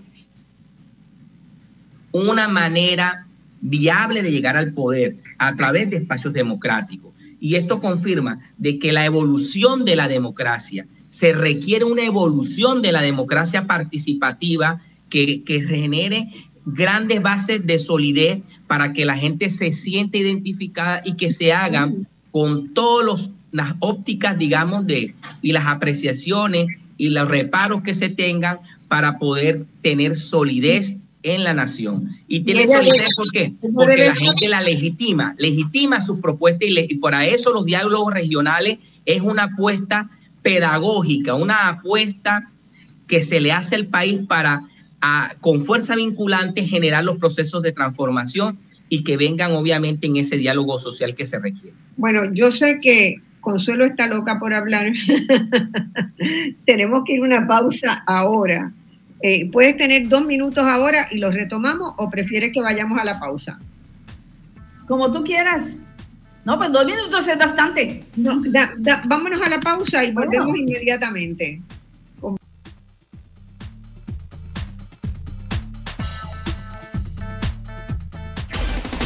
En solo minutos que te interesan, escuchas Voz Alternativa por Radio Isla 1320. Bueno, amigas y amigos, estamos ya en el último segmento de este programa que hemos querido dedicar a cómo se van a enfrentar los grandes retos que tiene el nuevo gobierno de Colombia y que asume el 19 de agosto, es que asume, ¿no? Este, sí, el 7 de agosto. Perdóname, el 7 de agosto, ya mismo. El 7 de agosto hay poco tiempo para planificar cómo se va a hacer eso. Estábamos discutiendo eh, ¿Cuál podría ser, verdad, dada la importancia que tuvo y, la, y el apoyo que significó a este triunfo, cuál podría ser el papel de Francia Márquez en este nuevo gobierno? Y, yo, eh, ¿verdad? Me sentaba a, preguntarme cuando escuché varios analistas sugiriendo que estuviera un cargo de gabinete eh, en este momento un cargo de gabinete que no existe, va a tardar mucho en lo que se crea, va a tomar mucho tiempo, eso baja ahí, ¿verdad? Hay de intensidad de lo que es la actividad de ella. Eh, asumir un cargo de un gabinete que existe, la vamos a poner a, significaría ponerla a trabajar con una oposición permanente dentro ¿verdad? De una agencia y habría que pensar en cómo hacer el mejor uso, ¿verdad? En el buen sentido de la, del concepto, cómo utilizar las virtudes y las capacidades que tiene una persona como, como Francia para que pueda asegurar que esos retos que hay ahora, que tienen que convertirse en políticas públicas, efectivamente se conviertan en políticas públicas y se conviertan ¿verdad? Y, se puedan, se pueda hacer una sinergia entre ellas para que redunden en una baja de la pobreza, de la desigualdad y en corrección de todas las desigualdades inmensas que tiene la sociedad colombiana. Y lo, planteo, ¿verdad? Manera de pregunta. Si nosotros estuviéramos en el lugar, ¿verdad? De Colombia, ojalá en algún momento estemos en el lugar de Colombia y tuviéramos que enfrentarnos a los retos que tiene Puerto Rico, también tendríamos que ver cuáles son los mejores recursos y cuál es la estrategia para transformar la, la operación de una agencia de gobierno, ¿verdad? Porque lo que queremos es que no quede igual, sino que sea mucho más efectiva y que caminen en paralelo hacia resolver sinérgicamente, ¿verdad?, los problemas de, de la sociedad. Eh, entonces te paso la palabra, Consuelo, a ver cómo tú, lo, cómo tú estás viendo esa, ese proceso de transición y cuáles deben ser los elementos indispensables a los que nos aboquemos, ¿verdad? Para lidiar con la paz, yo siento que ya la estrategia quedó diseñada y fue puesta en acción, pero con todos los otros ejes del, del pacto histórico. Eh, mira, eh, Marcia, yo pienso que es, que es importante partir ya después de la euforia, del triunfo, de, eh, pues de lo concreto, de qué hay, qué es lo que se va a enfrentar. Que esto pues a veces se olvida y por supuesto la gente también genera una serie de expectativas y desde campaña lo veníamos diciendo, esto no es que al otro día o al mes o a los dos meses o al año ya van a estar resuelto los problemas. Un gobierno no puede, y más en las circunstancias que está Colombia, y la experiencia de los gobiernos alternativos en América Latina nos lo ha mostrado. Es decir, tendrá que haber avances, necesariamente, eh, correcciones de rumbo, pero, em, pero hay mucho por hacer. Digamos, las circunstancias, los retos son enormes. Primero, hay una, la, la crisis es de, eh, la crisis económica, social y humanitaria del país es de gran magnitud resultado del conflicto armado, del saboteo a la paz, del modelo neoliberal y por supuesto el desastre del gobierno de Duque. Y de la corrupción. Claro, la corrupción. El país queda, el, eh, queda eh, súper endeudado con un enorme déficit fiscal y como decimos aquí, con la olla raspada. Están, eh, queda un mes y están sacando recursos todavía a como de lugar para eh, complicarle más la, situación al, al, gobierno. Nosotros sabemos que si no atiende el tema del déficit fiscal, es muy grave en la perspectiva internacional, suben los créditos, sube el costo, las tasas bueno, todo esto pasa y eh, se, se, dispara la inflación y eh, suben los productos de primera necesidad y la perspectiva es que la gente salga a la calle a protestar también, ¿no? Bueno, segundo, la extrema derecha fue derrotada y humillada, pero no está todavía como herida de muerte, ¿no? Eh, hay indicios de que, eh, digamos, eh, su vínculo con los militares, los vínculos de los militares con el paramilitarismo y el narcotráfico es muy fuerte. Hay indicios, ayer decía un noticiero que importantes sectores del estamento militar no quieren reconocer al nuevo presidente. ¿Sí? Hay un llamado a, la desobediencia y eso es algo que, tiene que, a, lo que hay que prestarle atención. Es decir, la, extrema derecha fue derrotada, pero eso no quiere decir que se van a su casa tranquilos y que todos nos vamos a abrazar. Aunque esa sí ha sido la política de Petro, ¿no? Hacer, darles una apertura y decir que a nadie se va a perseguir. Bueno, el manejo de las relaciones con Estados Unidos no va a ser para nada fácil. Los países no son, son todos distintos y la relación con Estados Unidos es distinta. Es decir, Eh, Colombia ha sido su, socio prioritario, primer aliado por fuera de la, de la OTAN y todo esto, y los gobiernos, pues incluso el de Santos, que, que saca adelante la negociación de paz, coincide pues con Obama y pueden sacarlo y firmarla y todo lo demás.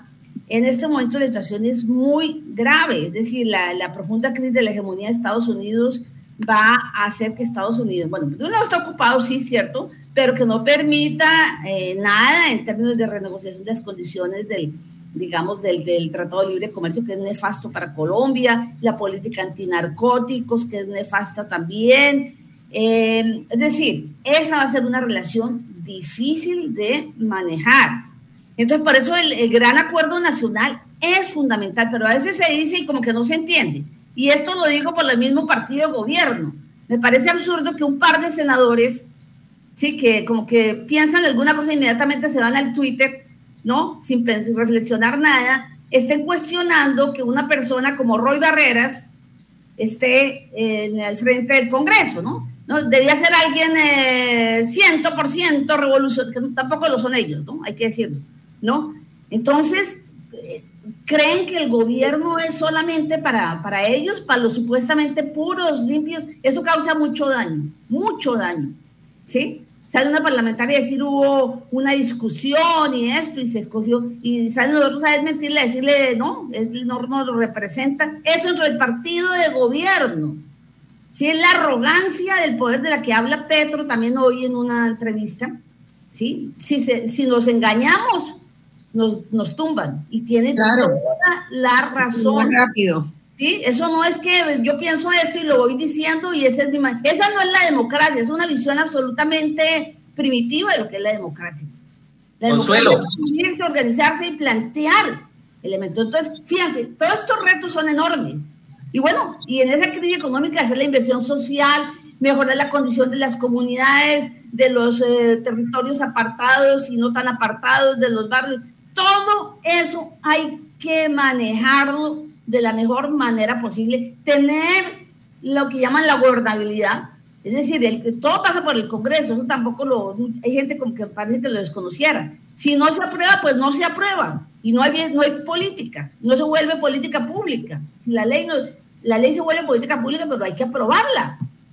¿Sí? Entonces, el trabajo es bien difícil, va a ser despacio, se van a cometer errores con toda seguridad, pero es, es, es increíble que antes de que, de que, a los ocho, menos de ocho días de, de, haber ganado las elecciones se esté cuestionando una cuestión tan, tan clara como el manejo del Congreso, ¿no?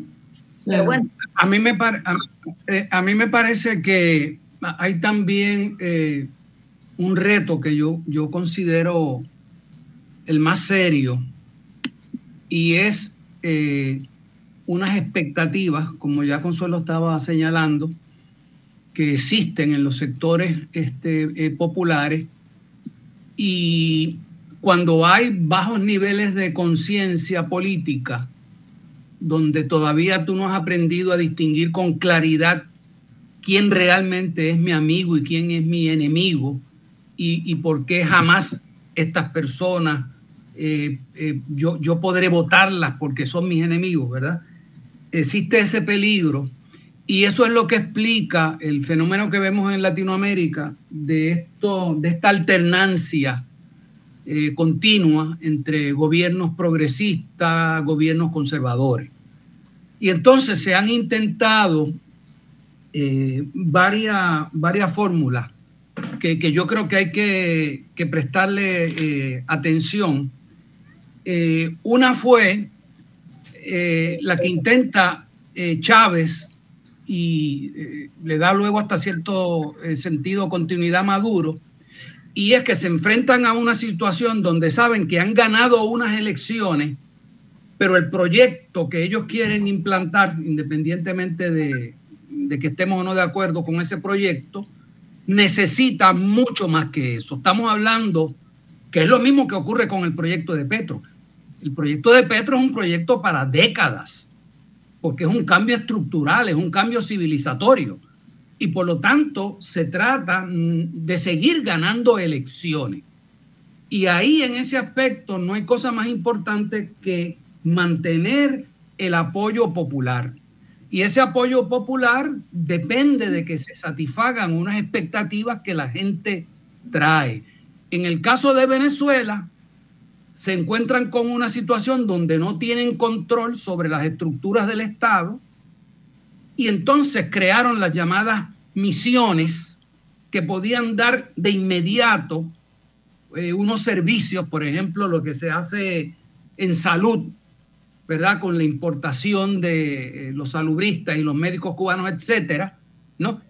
Y se atiende una necesidad. Pero en ese proceso se cae toda una institucionalidad, se polariza eh, el, país y a la larga pues hemos visto los resultados de esa estrategia. Hay otra estrategia que también tiene que ver con establecimiento de sistemas centralizados y autoritarios que es, por ejemplo, lo que está haciendo Bukele en El Salvador, que según todas las encuestas mantiene unos niveles de, apoyo y popularidad que le garantizan la, la, próxima elección y la otra y la otra, si sigue así, ¿verdad? Pero ya hemos visto, ¿verdad?, las medidas a las que se ha recurrido en ese, en ese país, ¿no? Y entonces tenemos otra alternativa que a mí me parece la, más interesante y hay que mirar con cuidado qué es lo que ha logrado López Obrador en México, ¿verdad? Eh, López Obrador ha logrado instituir importantes cambios en todas las áreas y al mismo tiempo mantener un alto nivel de popularidad como se vio en las recientes eh, elecciones que se celebraron en el país donde incluso le arrebató este, regiones eh, a los partidos tradicionales. ¿Y, en qué ha estribado el, éxito este, de, Obrador?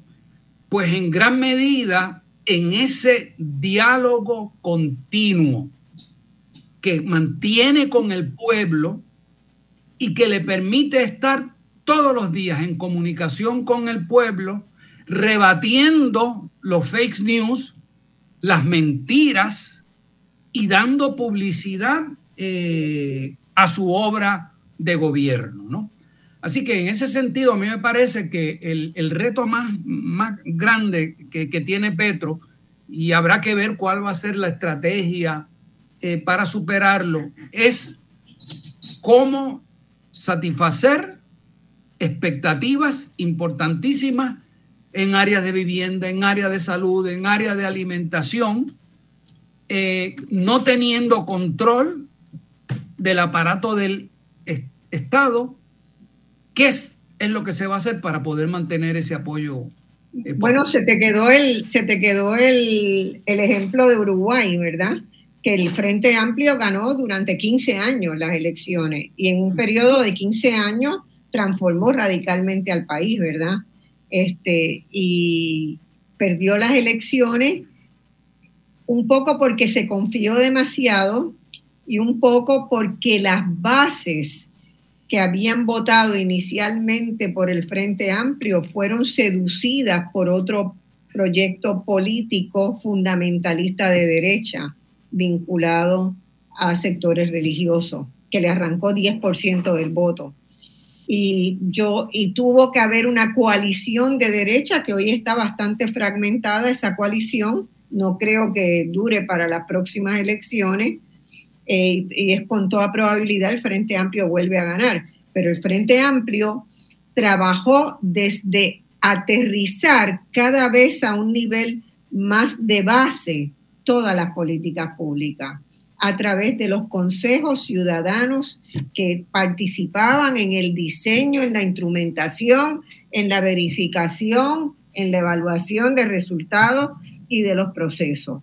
Y así bajó la pobreza dramáticamente, redujo la desigualdad, redujo la brecha digital como ningún otro país de la región. Uruguay tiene, hoy es el número uno en términos de, de cierre de brecha digital entonces, eh, hay que ver, ¿verdad?, esos modelos, porque la institucionalidad se mantuvo de tal manera de que si el frente hubiera perdido las elecciones antes, el proceso hubiera seguido. El proceso hubiera seguido. Y eso a mí me parece muy interesante. Atención al proceso que se sigue, ¿verdad? Marcia. Dime, sí. Adelante, bueno, Consuelo, de verdad, eh, aportando esta idea, nosotros tenemos que reconocer que hay una experiencia de los movimientos progresistas en América Latina que puede ser un acumulado catedrático que nos enseña y podemos aprender de las cosas que se acertaron y en las cosas que no se acertaron.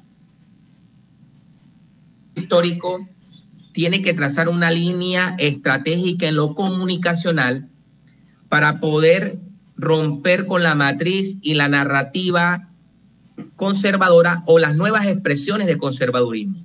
Porque esas expresiones lo que van a utilizar es el desprestigio permanente y lo vimos en la campaña. Fake news, noticias falsas, que tuvimos que realmente ir rompiendo con posturas que eh, rayaban realmente a la calumnia y la difamación. En tal sentido, eso es muy importante. Segundo, el juego en la región es muy importante. Colombia está ubicada en una posición geoestratégica de la región muy importante que le va a permitir ser el corazón de América Latina. Para un lado la sístole, la diástole con aurículas y ventrículos y como corazón va a tener una parte en el Caribe y una parte en el Pacífico y en el sur. En tal manera de que esa posición estratégica nos daría a nosotros no solamente la relación de, de relacionarnos con, con varios hermanos de América Latina, sino también ser portavoz del el cambio climático y la necesidad urgente de ser potencia verde, de ser potencia de la vida. Yo creo que esta parte, ese eje estratégico de los cinco ejes del, que hemos planteado en anteriores programas, eh, eh, es muy determinante hay que hablar sobre la balanza comercial. Yo creo que las relaciones, eh, reaperturas diplomáticas y caminos diplomáticos con nuestro hermano, hermano país de Venezuela es supremamente determinante. ¿Y por qué es supremamente determinante? Por la sencilla razón que vamos a recuperar el segundo socio comercial. El segundo socio comercial que eh, equilibraría un poco la balanza que está golpeada por estos años de cierre de caminos diplomáticos. Tercer elemento estratégico.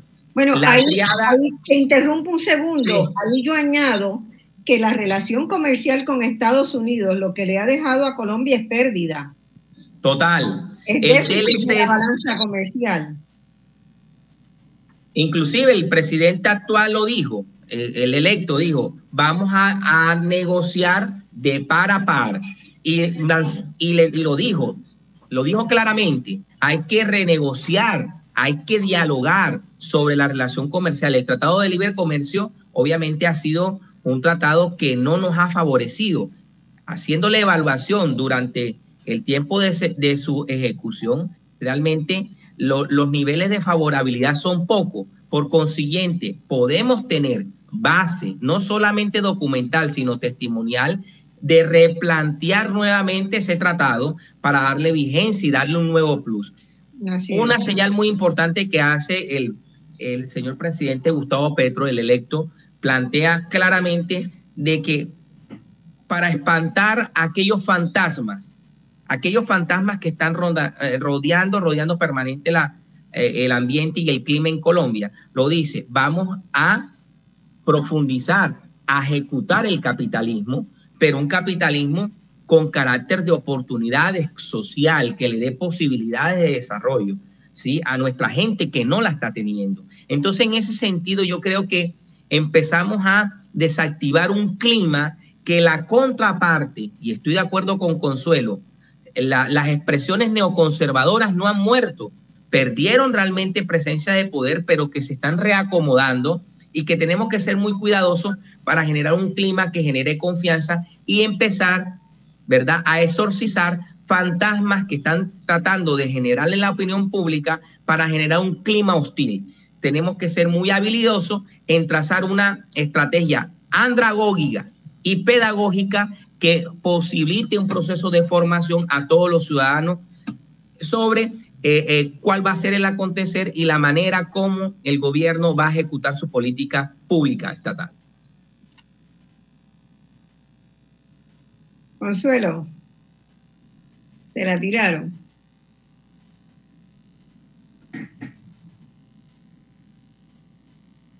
¿Qué quieres comentar, Consuelo? ¿Me escucha? Ya, ya. Ya, había apagado y no puedo aprenderlo. Eh, no, pues eh, creo que es el llamado es a la a seguir con entusiasmo, a emprender. Esto es un cambio real, o sea, el triunfo mismo ya es el comienzo de un cambio, de una transformación. Pero eso no quiere decir que lo tengamos todo hay que, y, no, y si los políticos, digamos, hay alternativos del, del pacto dan esa imagen, pues eh, se equivocan y engañan a la gente, porque eso es lo que genera expectativas, ¿no? Ya, ya que mandamos, entonces vamos a mandar todo, en todos lados. Entonces yo creo que el proyecto de, de Petro y Francia, cada uno de lo que representa, ¿sí? Eh, tiene que empezar a trabajar con mucho cuidado y creo que lo está haciendo. Lo está haciendo. Es decir, eh, los peligros son reales. El tema de la paz es un muy buen comienzo.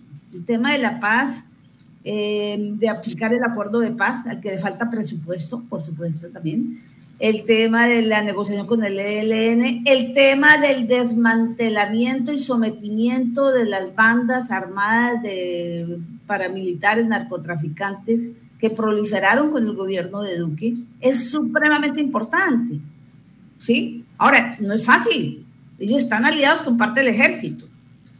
¿Sí? Son los, son los autores principales de los crímenes de líderes y lideresas sociales. ¿Sí? En todos los casos. ¿Sí? Son ellos. Entonces, desmantelarlo y empezar a mostrar una situación que uno podría decir, cuando fue el tema de la paz, por supuesto que Santos fue profundamente neoliberal, pero era posible salir a protestar y a los eh, muchachos y muchachas no les sacaban los ojos, ni los mataban, ni aparecían muertos en los ríos desmembrados como sucedió con, con este gobierno que utilizó todo tipo de recursos fascistas, ¿no? Entonces, un gobierno progresista tiene que proyectar eso a todos lados, ¿no? Dar la paz, mirar bien cómo se camina, corregir los errores que se cometan, reconocerlos a Petro a veces le cuesta, pero bueno, ya lo he oído que se hace autocríticas a veces, eso es importante, ¿no?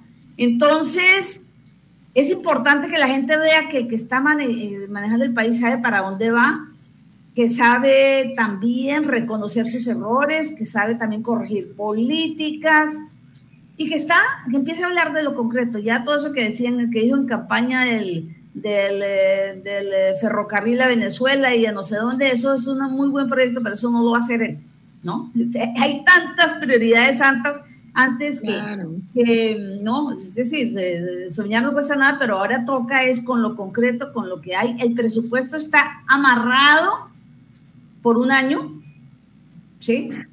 Eh, por lo menos hasta mayo, leía yo, hasta mayo del año, del año entrante es decir, la, situación no es nada fácil y van a tener que estar explicando todo y en contacto permanente con las localidades, con los territorios, con las comunidades apartadas y no tan, y no tan apartadas. Creo que el tema de América Latina es fundamental. ¿Sí? Eh, Petro introduce un tema que los eh, presidentes alternativos no habían, no le habían puesto mucha atención, que es el tema del cambio climático. De hecho, eh, la contradicción de Petro con algunos de ellos está en eso, ¿no? Es decir, una economía basada en el petróleo, una economía basada en el carbono, es un tema difícil en época de crisis, ¿sí? Pero que hay que empezar a, o, hay que posicionarlo y hacer trabajo en ese campo. La integración es fundamental. Yo leía eh, unas entrevistas que le hacen a Lula después de que sale y, pasa por toda su tragedia de que, lo, de que lo meten a la cárcel y todo esto, y él decía, ¿qué nos faltó? nos faltaban dos cosas, decía la integración regional no se volvió realidad, sí, más allá de propósitos muy buenos, pero no se concretó. Y el otro tema es, no se puede abandonar la movilización social. Decía, los principales cuadros del PT fueron a ocupar los cargos en el gobierno. y la gente quedó como sin perspectiva de quién la dirigía la lucha y la lucha tiene que seguir. Yo creo que en Colombia nos va a tocar seguir la lucha mucho tiempo para apoyarle al gobierno, porque eso lo que se viene es una arremetida muy fuerte. Pero también cuando no cumpla, hay que presionarlo para que cumpla. ¿Sí? Entonces, una, hay que aprender de las experiencias, las experiencias de, él mismo como alcalde, las experiencias de otros países. Él tiene muy buena relación con estos mandatarios, con los mandatarios de ahora, con López Obrador, también con Correa, con Lula. Cada país es distinto, claro, pero hay que aprender de eso y eh, hacer que el gobierno de Petro sea el comienzo de esa transformación que está buscando Colombia desde hace muchísimo tiempo. Y por supuesto la derrota definitiva del, del uribismo, ¿no? Lo que representa. Bueno, era eso. Bueno, estamos a punto de terminar. Redondeo, Ángel, un minuto. Sí, eh, bueno, uno de los más grandes retos y de lo que depende la implantación de, todo el programa eh, va a ser el que hay que efectuar en el ámbito económico. Eh, y en ese sentido me parece muy inteligente la manera como se ha estado actuando. A mí, por ejemplo, me sorprendió eh, cómo se logró el apoyo de los trabajadores de la industria del, petróleo, cuando una de las más importantes promesas de, campaña es precisamente eh, ir en una transición de abandono de ese tipo de, industria. Y, por otro lado también está el, el reto de la situación geopolítica que sobre todo se ha desatado con esta coyuntura de la guerra en Ucrania, donde Estados Unidos ha demostrado que no está dispuesto a perder ni una pulgada de la hegemonía, del poder hegemónico que, le queda. Y en el caso de Colombia, pues es interesante porque en este momento China es el segundo socio comercial de, de Colombia y, aunque eh, políticamente pues se han mantenido y diplomáticamente se han mantenido las distancias, económicamente la situación ha cambiado. Y entonces habrá que ver este, cómo eh, en esa situación pues se va a comportar el, gobierno norteamericano. Ángel. Ángel, permíteme un segundo nada más, muy breve. Colombia tiene, Marcia, Colombia tiene una oportunidad de oro grande de dinamizar el campo. No lo tocamos en el programa. Colombia, Colombia realmente, si una de las líneas estratégicas es dinamizar el campo de los cinco valles más productivos del mundo. Está el Valle del Río Amarillo en China, el Valle del Río Azul. Colombia tiene tres se llaman los valles interandinos, el, de la, el del Magdalena, el del Cauca y del Patía. Son los valles, pero esos valles tienen un potencial agrario que está al servicio del narcotráfico.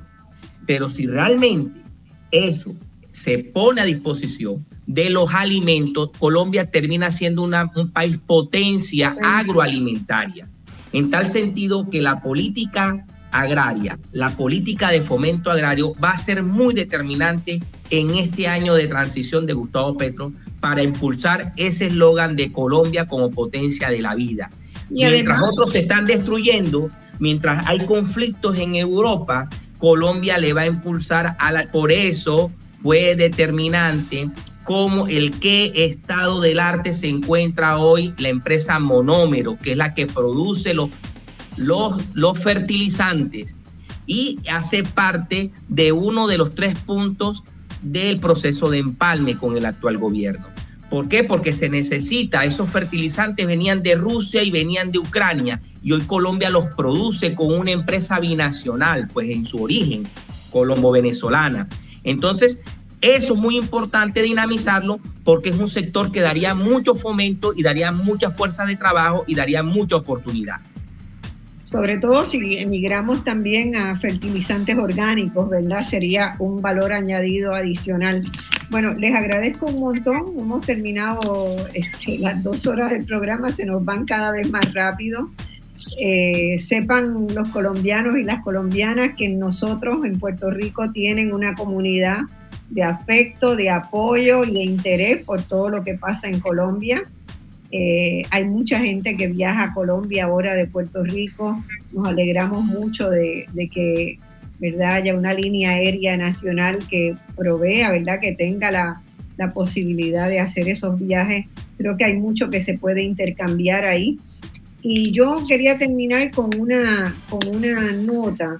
Yo anoche y antenoche he visto dos documentales que me han dejado bastante inquieta y quiero compartirlos porque estoy segura que en el caso de Uruguay, el no hacerle, el no haber respondido en tiempo eh, a lo que se estaba tramando en las redes sociales, eh, significó la derrota del Frente Amplio. En no defender lo hecho, porque era tan obvio, decían los líderes, era tan obvio, ¿para qué hacerlo?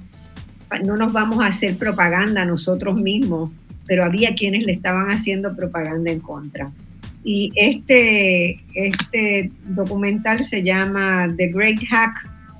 En español está traducido como Nada es privado o El gran hackeo pero The Great Hack cuenta la historia de cómo Cambridge Analytica eh, trabajó para hacer que la población británica votara en favor de la salida de la Unión Europea, ¿verdad? Hoy se saben todos los detalles de cómo se trabajó eso desde las redes. Y siempre, desde el día uno que tomen el gobierno, tienen que tener especialistas vigilando lo que se hace en las redes sociales. Hay otro que vi anoche que se llama The Social Dilemma, que también se los recomiendo porque tiene que ver en cómo las redes, ¿verdad?, generan adicciones. tenemos que tener mucho cuidado con ellas. Esto ha sido Voz Alternativa. Muchas gracias, Consuela. Muchas gracias, Ernesto y Ángel. Y será hasta el próximo domingo que estemos de nuevo con ustedes. Gracias. Chao.